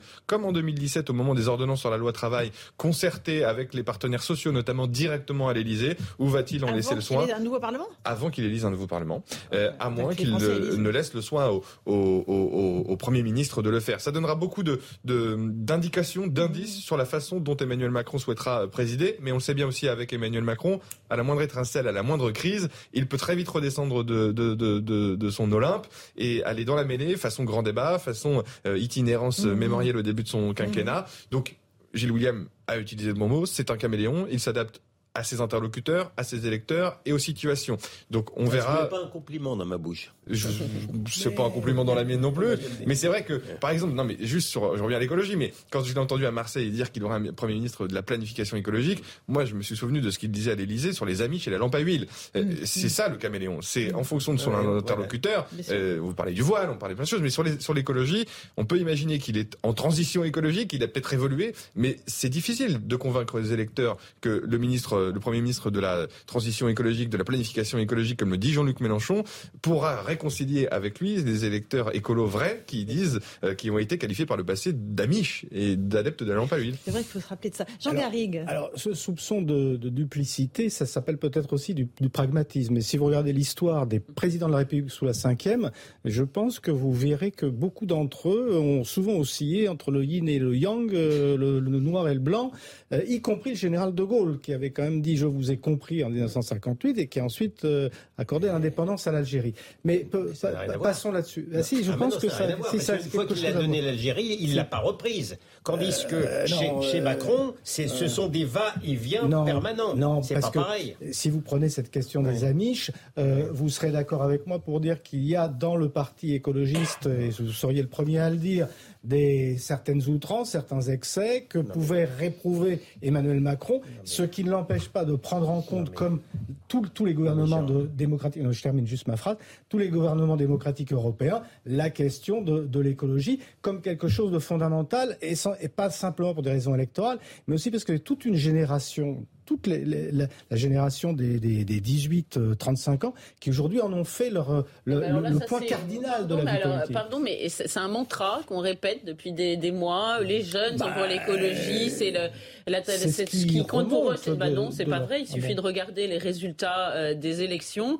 Euh, les 15-34 ans, ils votent pour Marine Le Pen, par ah exemple, mais pas pour Yannick Jadot, ou pour Emmanuel les, Macron ans aussi. oui, bah, regardez la tranche d'âge de, de je sais pas, jusqu'à la trentaine, on est encore jeune. Dites-moi si les 15 30 ans, tour, les 18-24 ont voté à 61% pour Emmanuel Macron. oui, très bien. Ben, ça veut dire qu'inversement, ils ont été, ils ont voté à, à 40% pour, euh, pour, pour, pas nier pour Marine Le Pen, mais Yannick Jadot, il était dans les chaussettes. Donc je pense qu'il faut arrêter de sortir ce mantra que ce qui intéresse tous les jeunes, c'est l'écologie. Non, pardon, c'est de la mythologie. Ça paraît comme manifestement à l'échelle internationale, pas simplement à l'échelle de la France, l'idée forte qui est en train de structurer l'espace politique. Donc, on ne peut pas la, laisser de côté. je peux, écoute, je, prétends pas, non, mais je prétends pas que M. Macron ait inventé la duplicité en matière politique. Mhm. Euh, quand tu fais de la politique, tu es obligé de temps en temps, effectivement, de, de, de, de faire des concessions en permanence. Sinon, il, faut, il, il faut, il, vaut, mieux être chroniqueur. Bon. Mais euh, ceci posé, jamais à ma connaissance, on n'avait pu en même temps dire tout et son contraire. C'est quelqu'un, c'est quelqu'un qui dit qu'il n'y a pas de culture française et qui ensuite explique que, que, la culture française c'est formidable. C'est quelqu'un qui nous explique que l'Algérie, c'était la colonisation en Algérie, c'est un crime contre l'humanité. Il explique ensuite très bien que l'Algérie d'aujourd'hui, c'est une véritable rente mémorielle.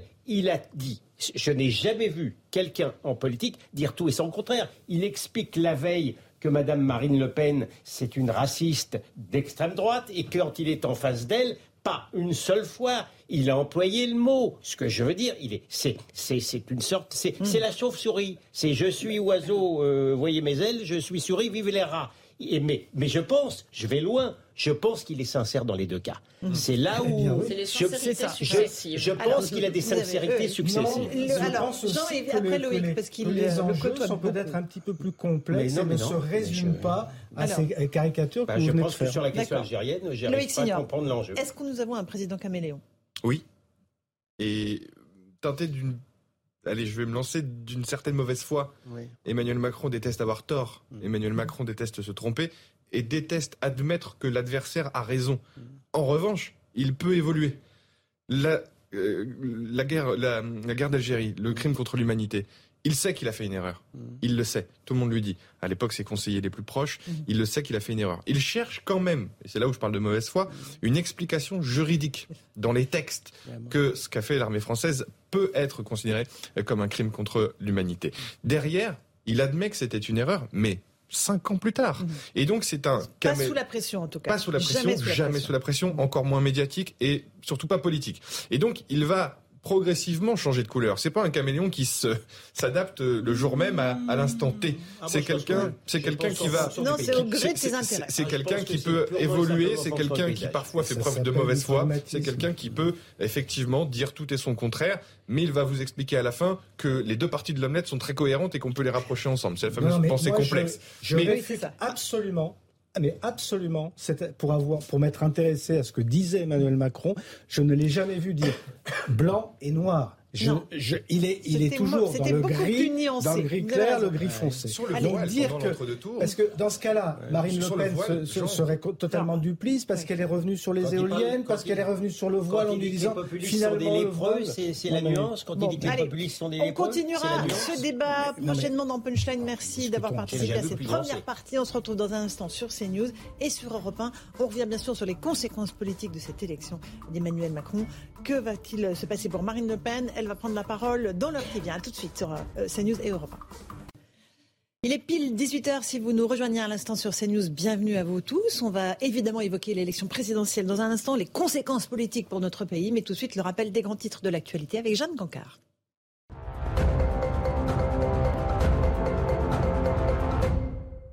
Le Conseil constitutionnel saisi après l'abstention affichée de Jean Lassalle, l'ex-candidat à la présidentielle du mouvement résistant, s'est mis en scène hier dans son bureau de vote des Pyrénées-Atlantiques à travers une vidéo.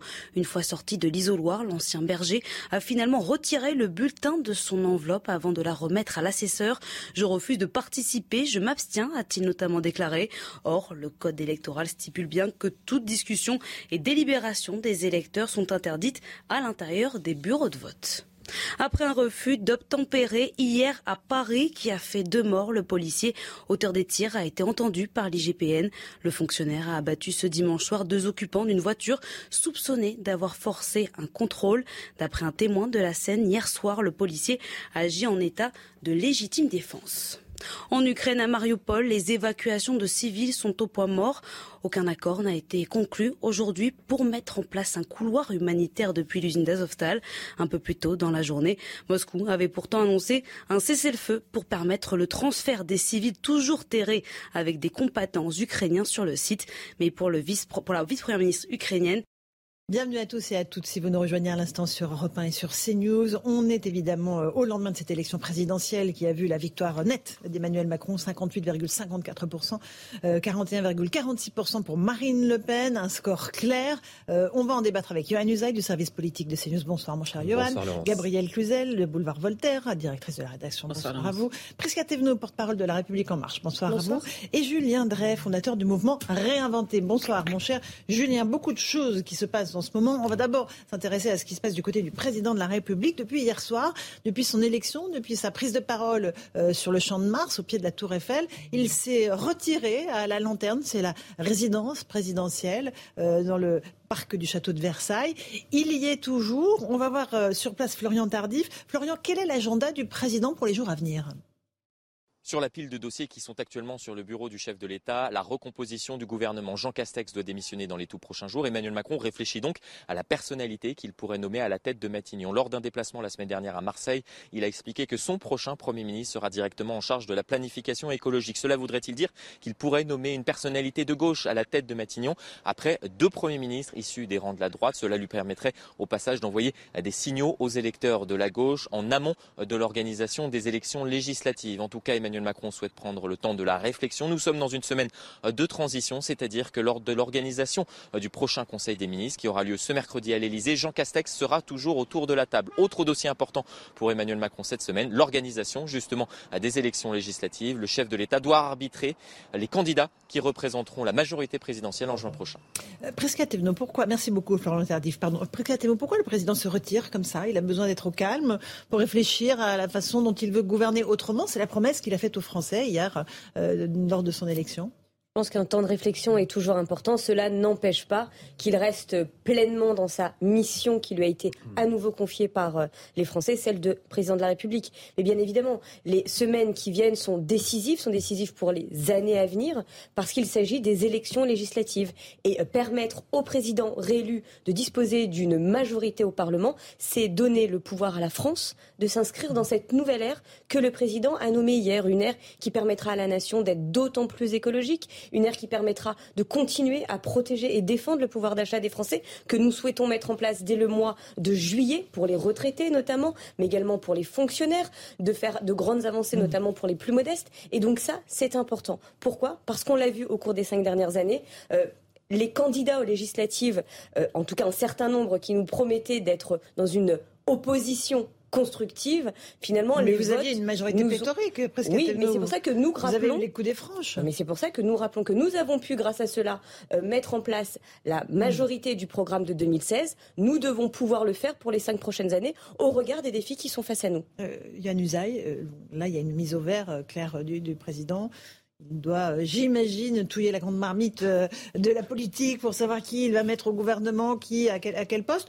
Ou est-ce qu'il va vraiment penser à la façon dont il veut diriger ce pays?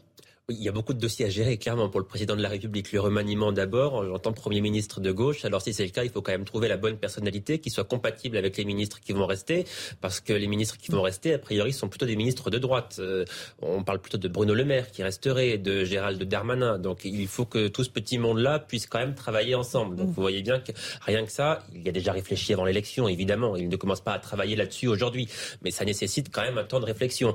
Les législatives, alors là, il va y avoir du tripatouillage en interne parce qu'il va falloir dealer notamment avec Édouard Philippe. Ça, ça doit euh, occuper et peut-être même inquiéter un petit peu le président de la République, puisqu'Édouard Philippe va chercher à avoir une grosse part du gâteau mhm. électoral législatif. Quelle circonscription est-ce qu'on deal? Il y a François Bayrou qui s'en mêle aussi, évidemment, puisqu'il est là depuis cinq ans. Enfin bon, vous voyez bien qu'il y a beaucoup de sujets à gérer en interne pour réussir les législatives et pour euh, réussir aussi une bonne composition du gouvernement. Julien Drey, euh, si vous étiez président de la République, j'adore.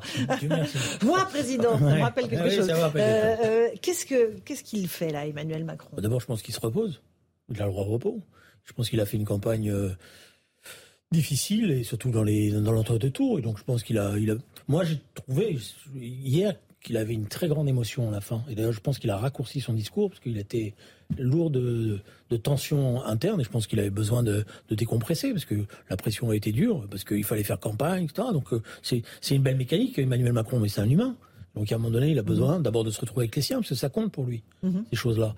Euh, donc je pense qu'il doit parler un peu avec les siens, euh, prendre un peu de temps.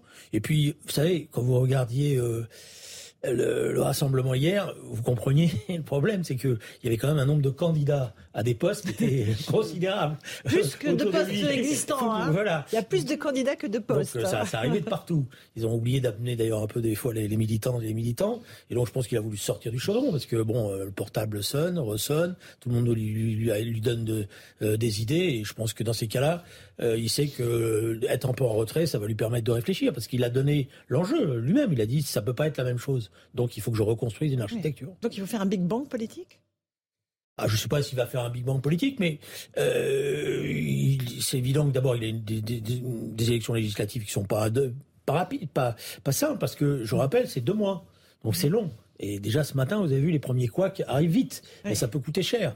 Euh, Alors le couac, euh, c'est le 49.3 par exemple Le fameux 49.3 sur les retraites, qui n'est pas forcément le meilleur signe par rapport à un électorat Bruno Le Maire qui dit euh, il n'est pas exclu qu'il utilise le 49.3 sur les retraites. C'est rien, mais rappelez-vous euh, Jean-Louis Borloo sur la TVA sociale, Nicolas Sarkozy... Ça s'est payé cash derrière. voilà, comme vous le dites. voilà, et même François Mitterrand, rappelez-vous, qui avait dit ne faut pas une majorité pléthorique en 88, ça avait été interprété comme ben, finalement on a le droit de s'égayer ailleurs. Donc, et là c'est deux mois. Et dans, deux mois, euh, vu l'actualité, vu comment ça fonctionne aujourd'hui avec les réseaux sociaux, ça peut, euh, ça peut être difficile. Donc il faut qu'il construise une architecture politique qui lui permette de répondre mhm. euh, bon, à, tout cela. Donc il va effectivement, je pense, prendre le temps de méditer, de réfléchir. Et, peut-être, à l'inverse de, la mhm. première fois, je pense qu'il veut construire une équipe avec laquelle il se sent à l'aise et en confiance. Parce que ce deuxième quinquennat, il a une particularité pour lui. Il est libre. Il n'a pas d'autre échéance il sait qu'il ne sera pas candidat la prochaine fois. Donc il est libre euh, de, de, de, cette mmh. contingence-là. Et donc ça veut dire qu'il a aussi la possibilité de marquer l'histoire. Or, mon sentiment, connaissant un petit peu, très peu, euh, Emmanuel Macron, je pense qu'il travaille aussi pour l'histoire maintenant. Et est-ce qu'un Premier ministre de gauche, comme disait Johan Usaï, c'est une possibilité que vous envisagez? Il y a quelques personnalités, je ne vais pas vous donner les noms parce que vous allez les chercher, mais il y en a quelques-unes, pas forcément celles qui sont euh, au devant de la scène ou qui étaient là hier soir, mais il y a quelques personnalités qui peuvent répondre à une équation qui est pour lui la volonté, non pas de se déporter totalement, mais en même temps de répondre mm. aux attentes. Euh, la confrontation avec la, France insoumise va avoir lieu. Mm-hmm. Bon, euh, alors après je ne sais pas dans quelle configuration, j'espère que la gauche réformiste saura sauver son honneur et se battre, bon, et défendre ses couleurs. Et il a parlé à un moment donné de la constitution d'une grande coalition. Euh, la grande coalition, euh, bon, euh, il, il, faut qu'il la construise, donc il faut qu'il donne des signes. Mm. Gabriel Guzel, un tout petit mot sur ce que fait Emmanuel Macron, ce qu'il tente, cet échiquier politique qu'il tente bah, de recomposer. son sujet, c'est qu'aujourd'hui, il a un électorat patchwork. Il a quand même usé de la cohésion négative du, du, du Front républicain contre l'extrême droite, qui a fonctionné. De fait, une nouvelle fois, ça fonctionne moins bien, un peu plus, un peu moins de fois en fois, mais néanmoins, ça a fonctionné. mais à présent, il faut faire avec la carte pelle lapin, la chèvre et le chou, et ça va être quand même compliqué. Il y a les, les, électeurs de, Jean-Luc Mélenchon avec ce sujet de la retraite de 65 ans, et comme vous dites, la réflexion, la saïde, Bruno Le Maire ce matin ne les a peut-être pas forcément rassurés, mais donc il va falloir qu'il compose avec eux. Il y a aussi les reports de, de, la droite, de Valérie Pécresse, qui là aussi sur la question bah, du voile pendant la campagne ont pu être heurtés. il va falloir composer aussi avec eux. Donc euh, c'est un peu un problème de jeu de Tetris qu'il va devoir résoudre. ça va pas être simple. plus que le Tetris. On fait une toute petite pause. On se retrouve tous les quatre dans un instant dans Punchline sur Europe 1 et sur CNews. On va s'intéresser à Marine Le Pen, euh, bureau exécutif en ce moment autour de la candidate de Rassemblement national, avec visiblement euh, beaucoup de choses à débattre. La réunion dure depuis plus de deux heures. À tout de suite dans Punchline. On se retrouve dans Punchline sur Europe 1 et sur CNews. Julien Drey est avec nous, c'est sa voix qu'on entendait, euh, fondateur du mouvement Réinventé. Prisca Thévenot, porte-parole de La République En Marche. Gabriel Cluzel de Boulevard Voltaire. Et nous sommes avec Johan Usaï du service politique de CNews. Marine Le Pen est toujours en réunion, euh, une réunion qui se prolonge au siège de son parti, le Rassemblement National. Gauthier Lebret, vous êtes sur place avec Laure euh, Lestrade. Que se passe-t-il? Pourquoi est-ce que c'est une réunion dure? On va le voir juste après le rappel des titres de l'actualité avec Jeanne Cancard.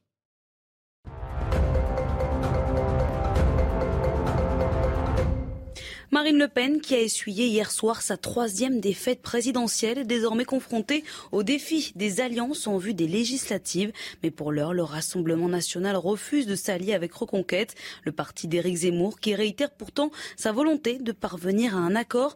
Mais d'après le président actuel du RN, Jordan Bardella, Éric Zemmour est pour l'union des droites. Nous, on est pour une grande union patriote qui dépasse, qui dépasse la gauche et la droite. Toujours en France, le procès de la catastrophe ferroviaire de Bretigny-sur-Orge est ouvert cet après-midi. Près de neuf ans après l'accident, le tribunal d'Evry dans l'Essonne va juger pendant huit semaines la Société nationale SNCF, le groupe SNCF Réseau et un cadre. Le 12 juillet 2013, le déraillement d'un train intercité avait fait sept morts et plus de 400 blessés. Retour des dépistages en pleine rue et des rayons de supermarchés dévalisés. Pékin sous la menace du confinement. Après une rare flambée épidémique dans la capitale chinoise, les habitants redoutent un scénario à la Shanghai où la quasi-totalité des 25 millions d'habitants sont confinés depuis début avril avec des difficultés d'accès à la nourriture et aux soins.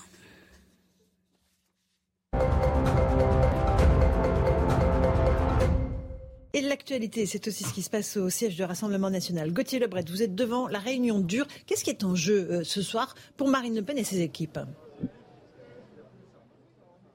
Alors Marine Le Pen qui est toujours à l'intérieur de son QG. On nous avait dit dans un premier temps qu'elle sortirait euh, plus rapidement, mais elle est à son bureau, nous disent euh, ses équipes en train de travailler. Elle va ensuite aller se mettre au vert. C'est pas sûr qu'elle fasse une déclaration euh, face à la presse. Elle va donc se mettre au vert une petite semaine avant de revenir le dimanche 1er mai, le fameux dimanche 1er mai, où elle ira déposer une gerbe et eh bien dans Paris. Alors les enjeux, Laurence, c'était une double réunion, un bureau exécutif et un bureau national, pour d'abord faire le débrief hein, eh bien de l'échec de, de, Marine Le Pen hier et de ses presque 42%, mais évidemment et surtout, et c'est le principal enjeu, préparer la suite, préparer les euh, législatives. On vient d'en parler avec ces équipes. Ils ont vraiment étudié la cartographie des différentes circonscriptions pour voir là où ils sont arrivés en tête et là où ils peuvent l'emporter.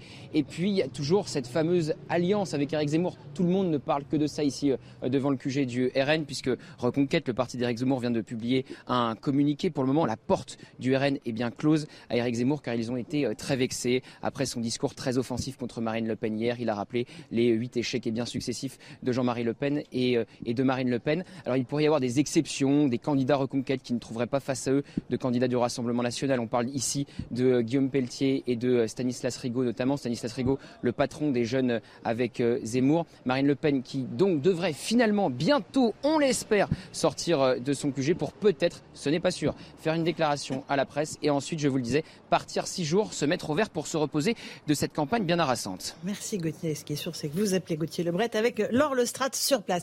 Euh, il y a deux questions pour Marine Le Pen, les alliances euh, législatives et puis la présidence du parti. Euh, on, évoque, Sébastien Chenu d'ailleurs l'avait évoqué, qu'elle pourrait ne pas reprendre la présidence du parti, la laisser à Jordan Bardella. Quel avantage, Johan Usaï, pour elle de faire cela? On ne comprend pas. D'abord, elle est plus libre. Quand on n'est pas à la tête d'un parti, c'est vrai qu'on est plus libre. tous ses proches disent qu'elle a pris du plaisir à faire cette campagne sans être à la tête du parti. Ça n'était pas le cas en 2017. Là, elle avait pris une décision et elle ne la regrette absolument pas, visiblement. Et puis, euh, si elle ne reprend pas la tête du parti, c'est aussi sans doute qu'elle a en tête que ça va continuer pour elle. Euh, avec l'objectif 2027. Moi, je suis persuadé qu'elle sera à nouveau candidate dans cinq ans. Et évidemment, elle y pense déjà, parce qu'elle commence déjà à préparer cela. Euh, on parle des législatives, il va y avoir d'autres élections d'ici là, mais l'objectif de Marine Le Pen, là, je suis persuadé qu'elle travaille déjà à 2027. Donc le fait de ne pas reprendre la tête du parti, ça lui permet de garder une certaine liberté et de rester en hauteur, de prendre de la hauteur vis-à-vis de tout cela, de la tambouille interne, et, de se détacher du, Rassemblement national pour peut-être mûrir davantage et essayer encore de, parachever peut-être la, normalisation, puisqu'on a bien vu que ça n'était pas arrivé au, niveau euh, souhaité. Hum, hum, Julien Drey, euh, ne pas reprendre la tête du Rassemblement national, c'est plutôt un avantage pour Marine Le Pen?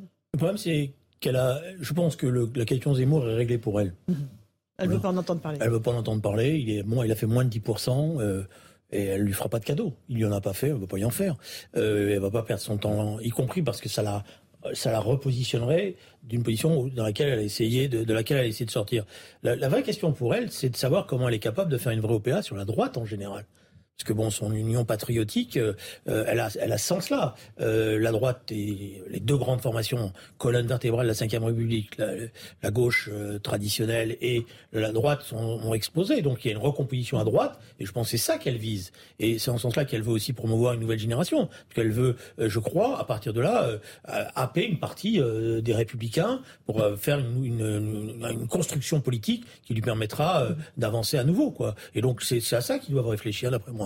Et je pense qu'il va y avoir, euh, euh, dans les choix tactiques des circonscriptions, un certain nombre de candidats républicains qui vont être ménagés pour pouvoir les absorber par la suite. Plus que les partisans de Zemmour, effectivement. Oui, je pense, qui vont, peu peser. Hein. Si vous voulez, Eric Zemmour, c'est un joueur de casino, il a joué, il a perdu.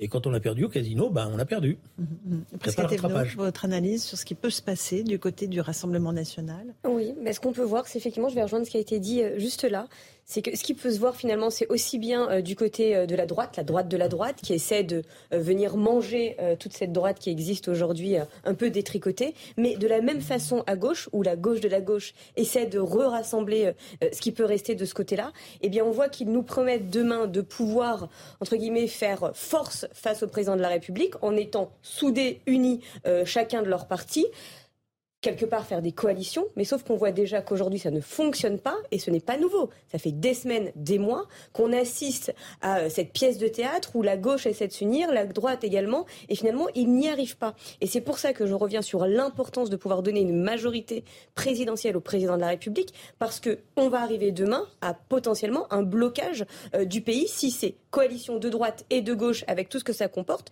finalement se retrouvent à se chamailler dans l'hémicycle plutôt qu'à essayer de faire avancer euh, le pays sur un certain nombre de sujets extrêmement importants. Il faut qu'ils aient déjà des députés, hein, ce qui jusqu'à présent, euh, euh, on sait combien de députés avait le Rassemblement national, 7, très très peu pour la France insoumise aussi pour l'instant.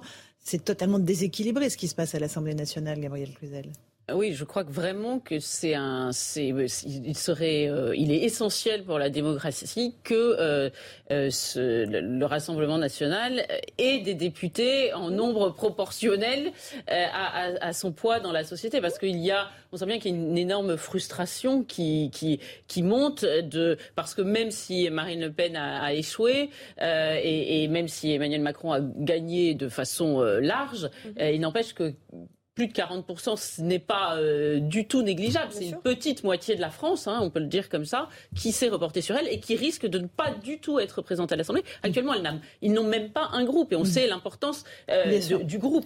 Donc ce serait vécu comme... Et, malheureusement, on, il est possible qu'on se euh, qu'on s'achemine à nouveau vers ce genre de, configuration. Ce serait évidemment extrêmement mal vécu. Aujourd'hui, il y a vraiment une crise démocratique. il y a évidemment le, la représentation à l'Assemblée, il y a représentation dans la presse. Moi, je, le redis, je trouve que la, le, battage médiatique qu'il y a eu, notamment dans la presse quotidienne nationale, a été, euh, à mon avis, euh, euh, vraiment enfin, euh, dérangeant sur un plan euh, de, de, de, démocratique, là aussi, parce que c'est quand même le quatrième pouvoir.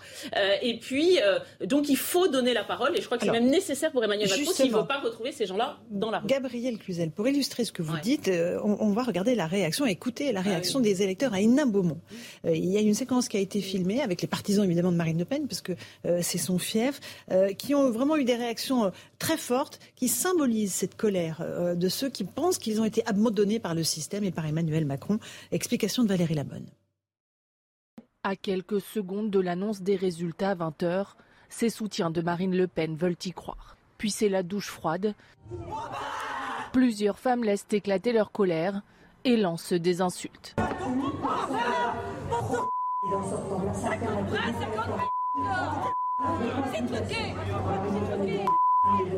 Les visages sont fermés et la déception est grande pour ces électeurs qui pensaient que ce scrutin serait celui du changement.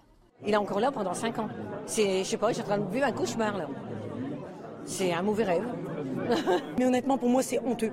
Je vous le dis, c'est honteux d'avoir un président qui a fait un quinquennat aussi horrible, parce que pour moi, c'est le pire président depuis que je suis née. On va faire travailler les personnes à 65 ans, et les jeunes, ils vont rester à la maison? Non, pas d'accord. Dans cette commune de 26 000 habitants, le Rassemblement national dirige la mairie depuis 2014, et Marine Le Pen est arrivée largement en tête de ce second tour de l'élection présidentielle, avec plus de 67% des votes. Après son discours, le témoignage d'une grande. Ses partisans sont revigorés. Un petit peu déçus. Mais bon, on se dit que derrière, il y a les législatives, donc on va être là pour l'encourager. Donc euh, voilà. Et puis je me dis que bon, elle a quand même fait un meilleur score qu'en 2017, donc euh, ça reste positif dans l'ensemble. Marine Le Pen est élue députée dans la circonscription d'Hénin-Beaumont. Beaucoup de ses fidèles attendent l'annonce de sa candidature à sa réélection pour se lancer dans la bataille des législatives. Voilà pour ces explications de Valérie Labonne. Marine Le Pen, a priori, va se présenter à nouveau aux législatives dans cette circonscription. Cette séquence, ces partisans d'Hénin Beaumont qui étaient déçus, Julien Drey, ont beaucoup été moqués aujourd'hui sur les réseaux sociaux. Il y a eu beaucoup de mépris, mépris de classe, moi je trouve. Euh, et pourtant, cette colère-là, il faut l'entendre, parce qu'elle va résonner pendant bon, encore de longs mois. Les réseaux sociaux, c'est le défouloir. Alors surtout après les élections. D'accord, mais là, la colère, elle est réelle. Si, hein. si je vous fais la liste de toutes les insultes que j'ai eues moi après la prestation d'hier soir, venant d'un certain nombre de mes amis de la France insoumise, bon, euh, bon, on sait que c'est le, le c'est pas là, là, que ça se passe. Il y a une déception, c'est naturel. Ils se sont battus, ils y ont cru, euh, ils y ont mis de l'espoir. C'est des militants. Et moi, je respecte toujours les militantes et les militants. Ça veut Mhm. dire, c'est des gens qui prennent sur leur temps, sur leur vie, qui y consacrent des choses. Donc il faut les respecter, il faut comprendre la gestion. Vous savez, moi j'étais tout jeune, mais en 74, on l'a tiré mauvaise hein, quand Giscard d'Estaing a été réélu, alors qu'on croyait que François Mitterrand euh, allait gagner. Bon, donc il y a, il y a forcément un moment de, de colère, et puis après, il faut effectivement que le système permette une expression nouvelle. Alors, l'être proportionnel, on l'a promis depuis des années, des années. Il faudrait peut-être un jour effectivement qu'elle soit faite. mettre en place, effectivement. Euh, Victor Chavert d'Europe 1 euh, confirme que Marine Le Pen sera candidate aux législatives. C'est normal, c'est logique, c'est ce qui était prévu, mais c'est important de- d'avoir cette Oui, Il n'y a, absolument aucun doute. Elle, sera candidate, évidemment. Son objectif, c'est d'avoir un groupe. A priori, elle l'aura parce que la carte électorale n'est pas du tout la même aujourd'hui qu'en qu'en 2017. Il y a beaucoup de circonscriptions où elle est arrivée en tête.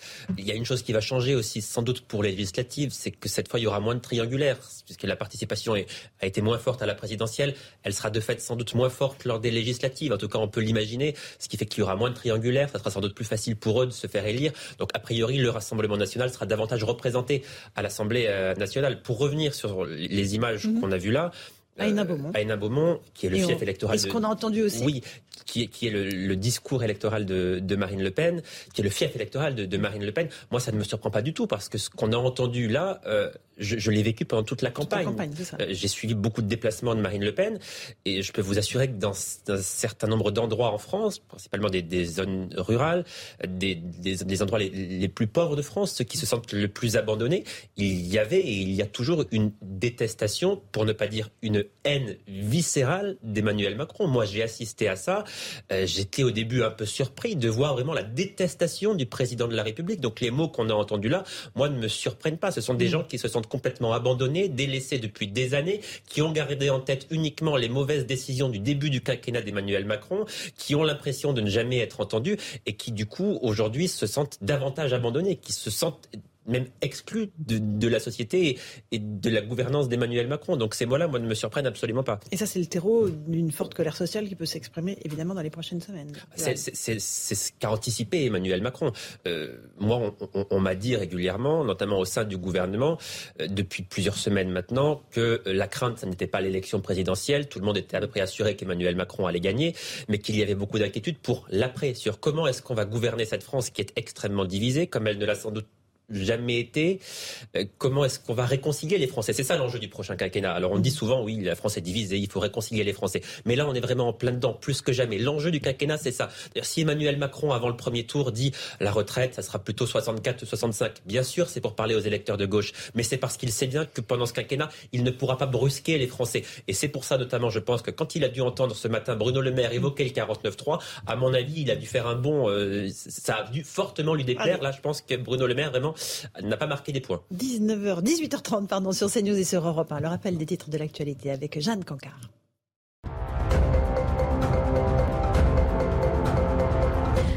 La nouvelle doyenne de l'humanité est française. Il s'agit de Sœur André, une religieuse de 118 ans, née le 11 février 1904 et qui vit aujourd'hui dans un EHPAD à Toulon. Son aînée, une japonaise de 119 ans, étant décédée la semaine dernière. En Ukraine, plus de 5,2 millions de réfugiés ont fui leur pays, pris d'assaut par les troupes russes le 24 février dernier.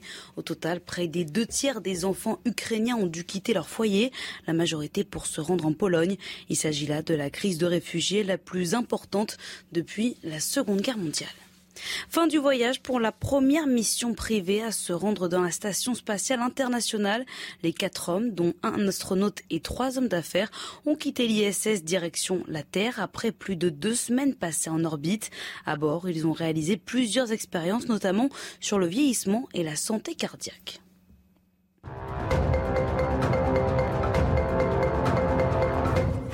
On se retrouve dans un instant sur CNews et sur Europe 1. Qu'attendent les Français après cette élection? Et on leur a posé la question. Vous allez entendre qu'il y a des, préoccupations très précises, évidemment, qu'ils euh, veulent voir traitées en priorité par Emmanuel Macron. Et puis on reviendra sur ces heures, ces euh, violences qui ont émaillé hier l'annonce des résultats. A tout de suite sur Europe 1 et sur CNews dans Punchline.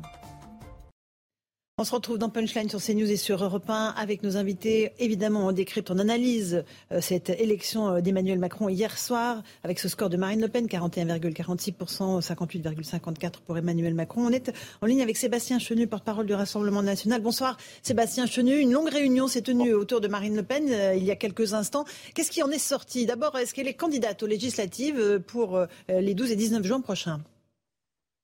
Bonsoir, bah, écoutez, je laisserai euh, à Marine Le Pen euh, le soin d'annoncer euh, sa décision de candidature et surtout de l'annoncer à ses électeurs du Pas-de-Calais et des Beaumont. Mais ce que je peux vous dire, c'est que Marine Le Pen n'a nullement envie d'abandonner le combat politique. Elle l'avait dit d'ailleurs, je n'abandonnerai pas les Français. Et ceux qui pensent qu'elle va se retirer chez elle pour élever des chats font, à mon avis, une erreur manifeste. Donc voilà, Marine Le Pen expliquera ce qu'elle souhaite faire mais en tous les cas, vous la verrez euh, euh, prochainement, peut-être euh, après quelques jours de repos bien mérités, vous donner hmm. exactement la réponse à votre question. Et, pour l'instant, c'est Jordan Bardella qui conserve la tête du parti du Rassemblement national, on est d'accord? Voilà, absolument. Et pour plusieurs mois, est-ce que Marine Le Pen compte se mettre en retrait du parti? Écoutez, pour l'instant, Jordan conserve la tête du mouvement, du Rassemblement national. Les statuts prévoient cette possibilité. Euh, je pense que euh, pour l'instant, les choses vont rouler comme ça au moins jusqu'aux élections législatives. Et puis après, à la rentrée, on refera le point. Mais c'est Jordan Bardella, avec Marine Le Pen évidemment, qui, euh, là où elle sera, là où elle choisira d'être, mèneront la campagne des législatives. En tous les cas, mèneront notre mouvement lors de cette campagne législative. L'alliance avec Eric Zemmour a été au menu des discussions, j'imagine, aujourd'hui ou pas? On en a parlé évidemment parce que on parle de tous les sujets, mais on a été d'ailleurs extrêmement interloqués par l'attitude d'Éric Zemmour dimanche soir, qui, après avoir, euh, il faut le dire, durement combattu euh, Marine Le Pen, euh, vient nous demander effectivement de nous allier avec lui. Et puis, il a eu des propos extrêmement blessants dimanche. Et j'ai le sentiment, en fait, qu'Éric Zemmour, son option, c'est plutôt vouloir essayer d'écarter à chaque fois Marine Le Pen de tout cela et de ne pas reconnaître le fait qu'elle soit le leader de l'opposition. Donc aujourd'hui, on n'est pas parti pour euh, avoir un partenariat de parti à parti, euh, d'alliance de parti à parti, mais nous, nous voyons deux choses. Euh, nous soutiendrons des candidats euh, qui pourront ne pas être des candidats membres du Rassemblement national à ces élections sans aucun problème. Il y aura des candidats qu'on soutiendra. Et puis, euh, nous travaillerons sans aucun problème, euh, s'il le faut aussi, avec des députés reconquêtes, s'il y en a à l'Assemblée nationale. Est-ce que Sébastien Chenu, Robert Ménard ce matin estimait que ce n'est pas une victoire éclatante pour Marine Le Pen comme elle le prétendait hier? Il dit c'est, n'importe quoi de dire ça. Qu'est-ce que vous, vous lui répondez? Bah, on peut toujours voir le verre à moitié vide ou à moitié plein. Je comprends que Robert Ménard veuille le voir peut-être à moitié vide, euh, peut-être par une inclinaison un peu pessimiste. Moi, je dis que euh, gagner, euh, je crois, 5 millions de voix en 5 ans, que passer de prendre presque 10% des voix, c'est assez exceptionnel. Ça donnerait envie à beaucoup. Et en cela, c'est une victoire. Marine Le Pen n'a jamais porté aussi haut euh, le camp patriote, le camp euh, national à une élection. Et par conséquent, oui, bien sûr, c'est une victoire. Alors, c'est une défaite électorale. Nous n'avons pas gagné. C'est une défaite électorale. On est euh, tout à fait sérieux là-dessus. On voit les choses en face. Mais enfin, c'est quand même quelque chose quand même d'éclatant au parcours, au résultat et à ce qu'a réussi à faire Marine Le Pen face à un, système qui a, fait, qui a fait quand même œuvre d'une violence et d'une brutalité incroyable. Euh, on avait quand même l'hostilité euh, de tous les titres euh, de presse, en particulier toutes les unes de presse, et puis face à des attitudes comme celle de Jean-Luc Mélenchon, qui sont des attitudes de soumission, de collaboration immédiatement avec Emmanuel Macron dès le second tour, bah, Marie Le Pen a fait quelque chose que peu de gens, que peu de leaders politiques en France réussira à faire. oui, effectivement. Une dernière question, c'est donc peut-être pas la dernière fois que Marine Le Pen se présente à une élection présidentielle? Écoutez, on va vous le souhaitez, vous? Ah, bah, écoutez, moi je suis euh, lucide, je considère que Marine Le Pen est la meilleure euh, dans son camp pour porter nos idées. Euh, donc voilà, on ne va pas se projeter sur 2027, mais moi je crois qu'aujourd'hui, Marine Le Pen, c'est une immense femme politique française, qu'elle l'a démontré. Elle a démontré sa capacité à se remettre en cause. Or, ce qu'on voit, c'est que des gens comme Mélenchon, qui pensent que le monde tourne autour de son nombril au point de faire réélire Emmanuel Macron, ou Emmanuel Macron, qui est un président toujours très content de lui, ou même Éric Zemmour, qui lui considère que euh, avec le résultat qui est le sien, il peut faire la leçon à la terre entière. Eh bien, ces gens ne se remettent jamais en cause. Marine Le Pen, sa force, c'est de se remettre en cause. Elle l'a fait, et je crois qu'on n'a pas fini d'entendre parler de Marine Le Pen. Merci beaucoup, Sébastien Chenu, d'avoir euh, répondu à nos questions sur CNews. Euh, Julien Drey, vous avez écouté avec attention Sébastien Chenu. Il parle de la soumission de Jean-Luc Mélenchon et Emmanuel Macron, parce qu'évidemment, en disant pas une voix pour Marine Le Pen, de facto, il a peut-être envoyé certains de ses électeurs sur Emmanuel Macron moi, j'ai pensé depuis le début du soir du premier tour que Jean-Luc Mélenchon n'était pas propriétaire de ses voix. Euh, Jean-Luc Mélenchon, il, est en grosso modo jusqu'à 12% jusqu'à début mars. Et puis, euh, par la logique écrasante du vote utile, il, euh, tout doucement, il a, je dirais, aspiré toute la gauche. Et on l'a, mais on l'a vu hier soir, d'ailleurs l'altercation avec euh, M. Corbière, euh, euh, eux, ils estiment que ça leur appartient. Non, il leur appartient à 10, 11%. Mais il y a, y, a, y a des centaines, des milliers de gens qui ont voté au premier tour par un vote utile parce qu'ils ne voulaient pas avoir à choisir entre Emmanuel Macron et, et, et, Madame Le Pen. Bon, donc il a essayé de corriger euh, habilement d'ailleurs, mm. parce que ça il sait le faire, l'attitude qu'il avait eue en 2017 qui lui avait été fortement reprochée. Et je pense d'ailleurs qu'on a tous euh, entendu ce pas une voix à Madame Le Pen, mm. mais en fait sur le fond, euh, quand vous discutiez sur le terrain, c'était plutôt l'abstention qu'il souhaitait. mais une grande partie des électeurs, de la moitié des électeurs de mm. Jean-Luc Mélenchon, si j'ai bien compris, 56%, a quand même voté parce qu'ils ne sont pas en, adhésion totale ont, voté pour Emmanuel Macron. Ils ne sont pas en adhésion totale. C'est pour ça que. 30% environ pour Marine Le Pen. Hein. Voilà.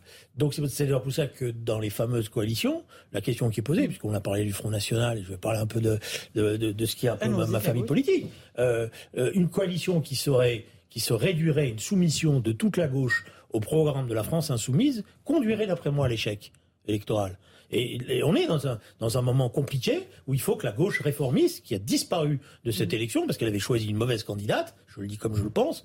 Euh, maintenant, j'ai pas, moi, j'ai pas tiré dans le dos au moment euh, dans, pendant la campagne, mais je pense que c'était pas la bonne candidate. Après, on peut lui reprocher des tas de choses, mais c'est pas le problème. Et parce que les, le travail n'avait pas été fait, les propositions n'étaient pas bonnes, mais il faut que la gauche réformiste elle existe, y compris pour qu'elle serve le pays. Et elle peut pas se, elle peut pas simplement courir mmh. après euh, la sauvegarde de 15 ou 20 députés. Mmh. Je veux dire. Presque de la République en marche, 63% des Français interrogés euh, pour, euh, ça pour CNews disent souhaiter une cohabitation. C'est-à-dire qu'ils disent, voilà, on voudrait bien que, voilà, Emmanuel Macron a été élu, mais on voudrait bien qu'il n'ait pas la majorité et qu'il y ait quelqu'un d'autre euh, qui en fait euh, soit le chef du gouvernement. Ça, vous inspire quoi en fait, bah, en fait ça m'inspire. Ce matin, j'ai été euh, faire un petit tour effectivement pour écouter à droite, à gauche, dans les rues, dans les, dans les bistrots et auprès des commerçants justement ce qu'ils pensaient de cette élection d'hier. Et plus qu'une cohabitation de personnalités ou éventuellement d'ego, hein, disons les choses franchement, c'est plutôt une mise en œuvre d'un certain nombre de préoccupations des Français. Et c'est ça l'enjeu aujourd'hui. ils veulent absolument que le sujet écologique, par exemple, soit réellement euh, pris en considération. Ils veulent réellement qu'on puisse continuer à travailler sur le pouvoir d'achat. Ils veulent également qu'on continue à avancer sur les enjeux de sécurité et de justice. Et donc finalement, plus qu'une cohabitation, je pense, de personnalités, euh, euh, de leaders qui se sont présentés à l'élection présidentielle, ils veulent réellement une cohabitation de ces différents mm. projets qui peuvent très clairement trouver leur place au sein du projet présidentiel parce qu'il ne s'agira pas de se diluer, mais bien de composer avec toutes ces priorités qui sont celles des Français et mm. absolument pas euh, propriétaires de Jean-Luc Mélenchon ou de Marine Le Pen ou qui d'autre encore. Gabriel Cluzel. Oui, mais c'est un peu inévitable euh, dans la mesure où a été faite encore une fois une stratégie de euh, cohésion négative, un argumentaire négatif. C'est-à-dire que c'est pas moi que vous venez lire, c'est euh, contre vous faites barrage contre l'extrême droite. Donc de fait, on se retrouve avec un, assemblage hétéroclite qui maintenant dit bah non, mais moi je vais pas voter pour pour le, programme d'Emmanuel Macron. Donc j'aimerais bien que, que quelqu'un une cohabitation quelconque lui évite, enfin de préférence avec le candidat que j'ai choisi évidemment, on pense chacun. Euh, empêche de, d'agir finalement. Donc ça va rendre évidemment euh, excessivement compliqué euh, sa tâche et je pense qu'il en a qu'il en a conscience évidemment. Mais pour revenir à la France insoumise, euh, il y a deux sujets. Le premier, c'est que euh, on a vu par le passé que les, les tous, tous les, les, les partis, bah, le Parti socialiste, LR, qui allaient, qui se jetaient, qui faisaient la génuflexion devant ce, ce, ce, barrage républicain, comme on dit, eh bien tombaient dans un trou noir. C'était, ils rentraient dans ce grand magma et, et, disparaissaient. Et là, je pense que Jean-Luc Mélenchon, qui n'était pas sorti de la même façon de l'ambiguïté en 2017, là est clairement sorti de l'ambiguïté en disant tout sauf Marine Le Pen. Et le risque, c'est que on lui dise, bah, en fait, c'est une opposition d'opérette, puisque euh, finalement, tu nous as quand même conduit, euh, ces mystères euh, Jean-Luc et comment on dit et, docteur Mélenchon. Et, de ce fait, ça, ça, va être compliqué pour lui. Et dernier point, j'ai noté qu'il y avait la France insoumise des champs et la France insoumise des villes, c'est-à-dire celle des banlieues qui reste très attachée à gauche et qui a voté Emmanuel Macron, et celle plus rurale, héritière par exemple, dans le sud-ouest d'une gauche euh, euh, traditionnelle, qui, elle, est plus poreuse avec Marine Le Pen. C'est ce qu'on voit dans les résultats. 18h45 sur CNews et sur Europe 1, le rappel des titres de l'actualité. Jeanne Cancard.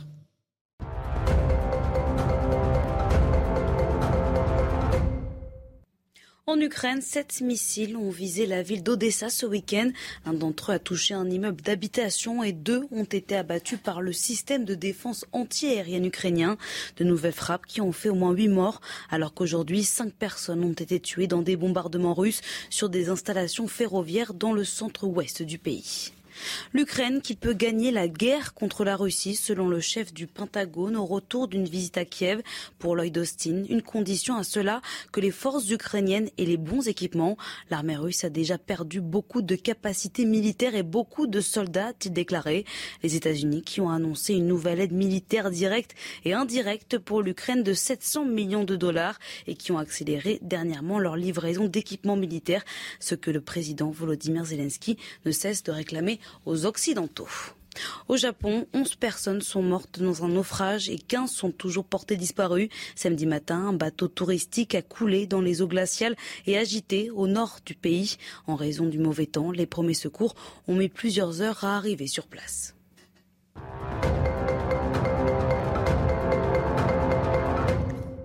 On se retrouve sur euh, le plateau de Punchline, c'est News Europe 1. Qu'attendent les Français après cette élection, après ce deuxième tour de la présidentielle?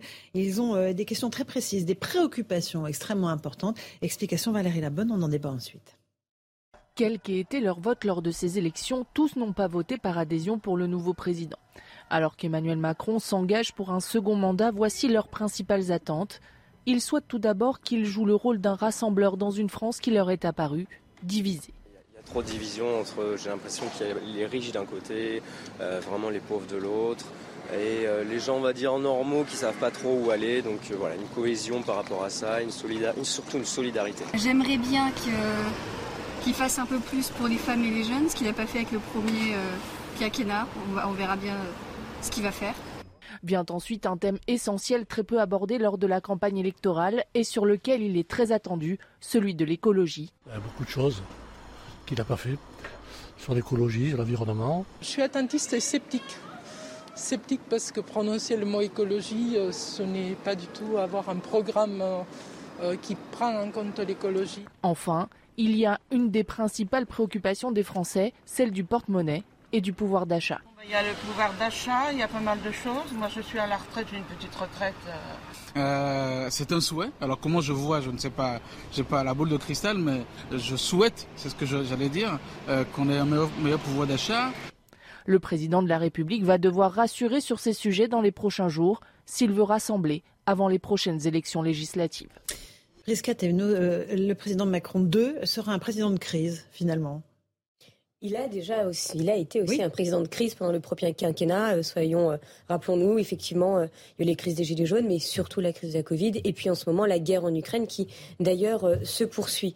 Euh, force est de constater qu'il faut être capable d'être capitaine en vent calme, partant de tempête, et ça, il l'a démontré. Maintenant, ce qu'il a rappelé aussi hier, euh, juste après sa réélection, c'est que ce quinquennat qui débute aujourd'hui ne s'inscrit pas dans la simple continuité du quinquennat qui s'est achevé hier. Mhm. Bien évidemment, il y a une logique de vision, de, de, projet de pays, un pays qui doit se réindustrialiser, un pays où on met, on continue à mettre l'emploi au cœur euh, de la vie des Français, un sujet d'éducation et bien évidemment d'écologie, mais aussi une méthode sur laquelle nous avons entendu, et oui, euh, qu'il y avait peut-être par moment un sentiment ou une réalité de verticalité trop importante. Et donc ça, il faut pouvoir l'entendre, il faut pouvoir y répondre parce que oui, euh, le président de la République a été élu par une partie des, Français qui ont voté pour lui par conviction, mais aussi une partie qui ont voté pour faire barrage, et puis surtout une partie qui n'ont pas voté pour lui et d'autres qui se sont abstenus. Mmh. Et ça, aujourd'hui, il faut composer avec tout ça et rassembler surtout pour commencer à en finir avec ces fractures qui minent notre pays. ça fait presque les deux tiers du pays hein, qui n'ont pas voté pour lui.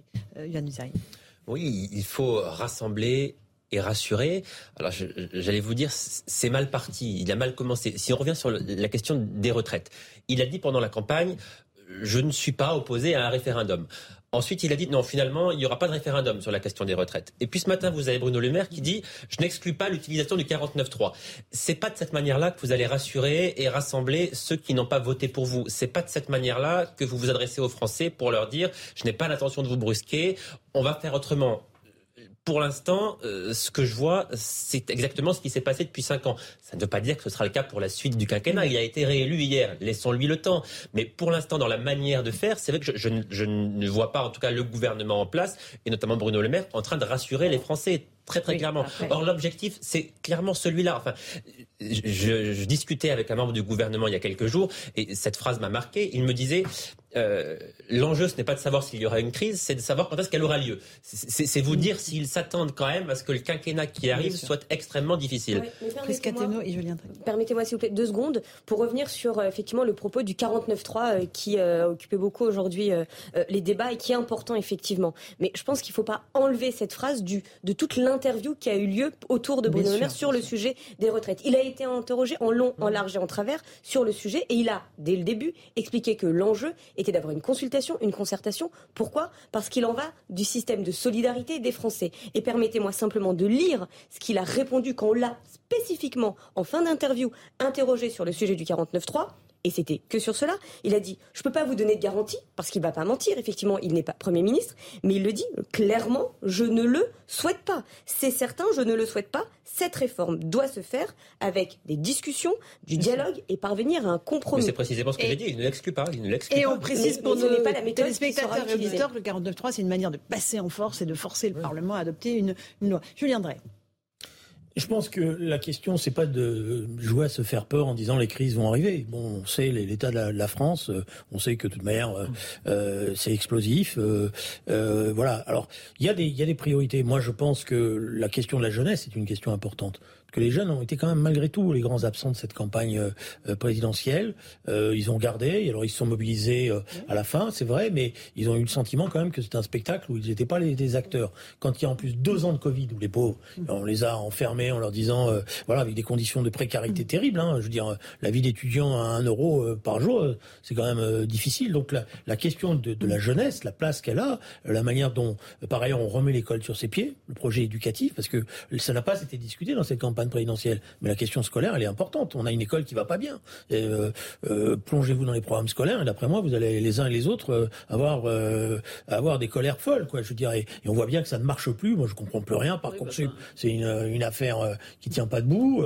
voilà. Donc la, question du projet éducatif est importante. La question du projet culturel. Donc la question pour, pour Emmanuel Macron, c'est pas de, d'après moi, c'est pas de se faire peur en disant les crises. C'est de savoir comment il va faire pour que ce qu'il fasse redonne un sens et remobilise le pays. Et donc là, il y a, effectivement à bien cibler les choses. Gabriel Cluzel.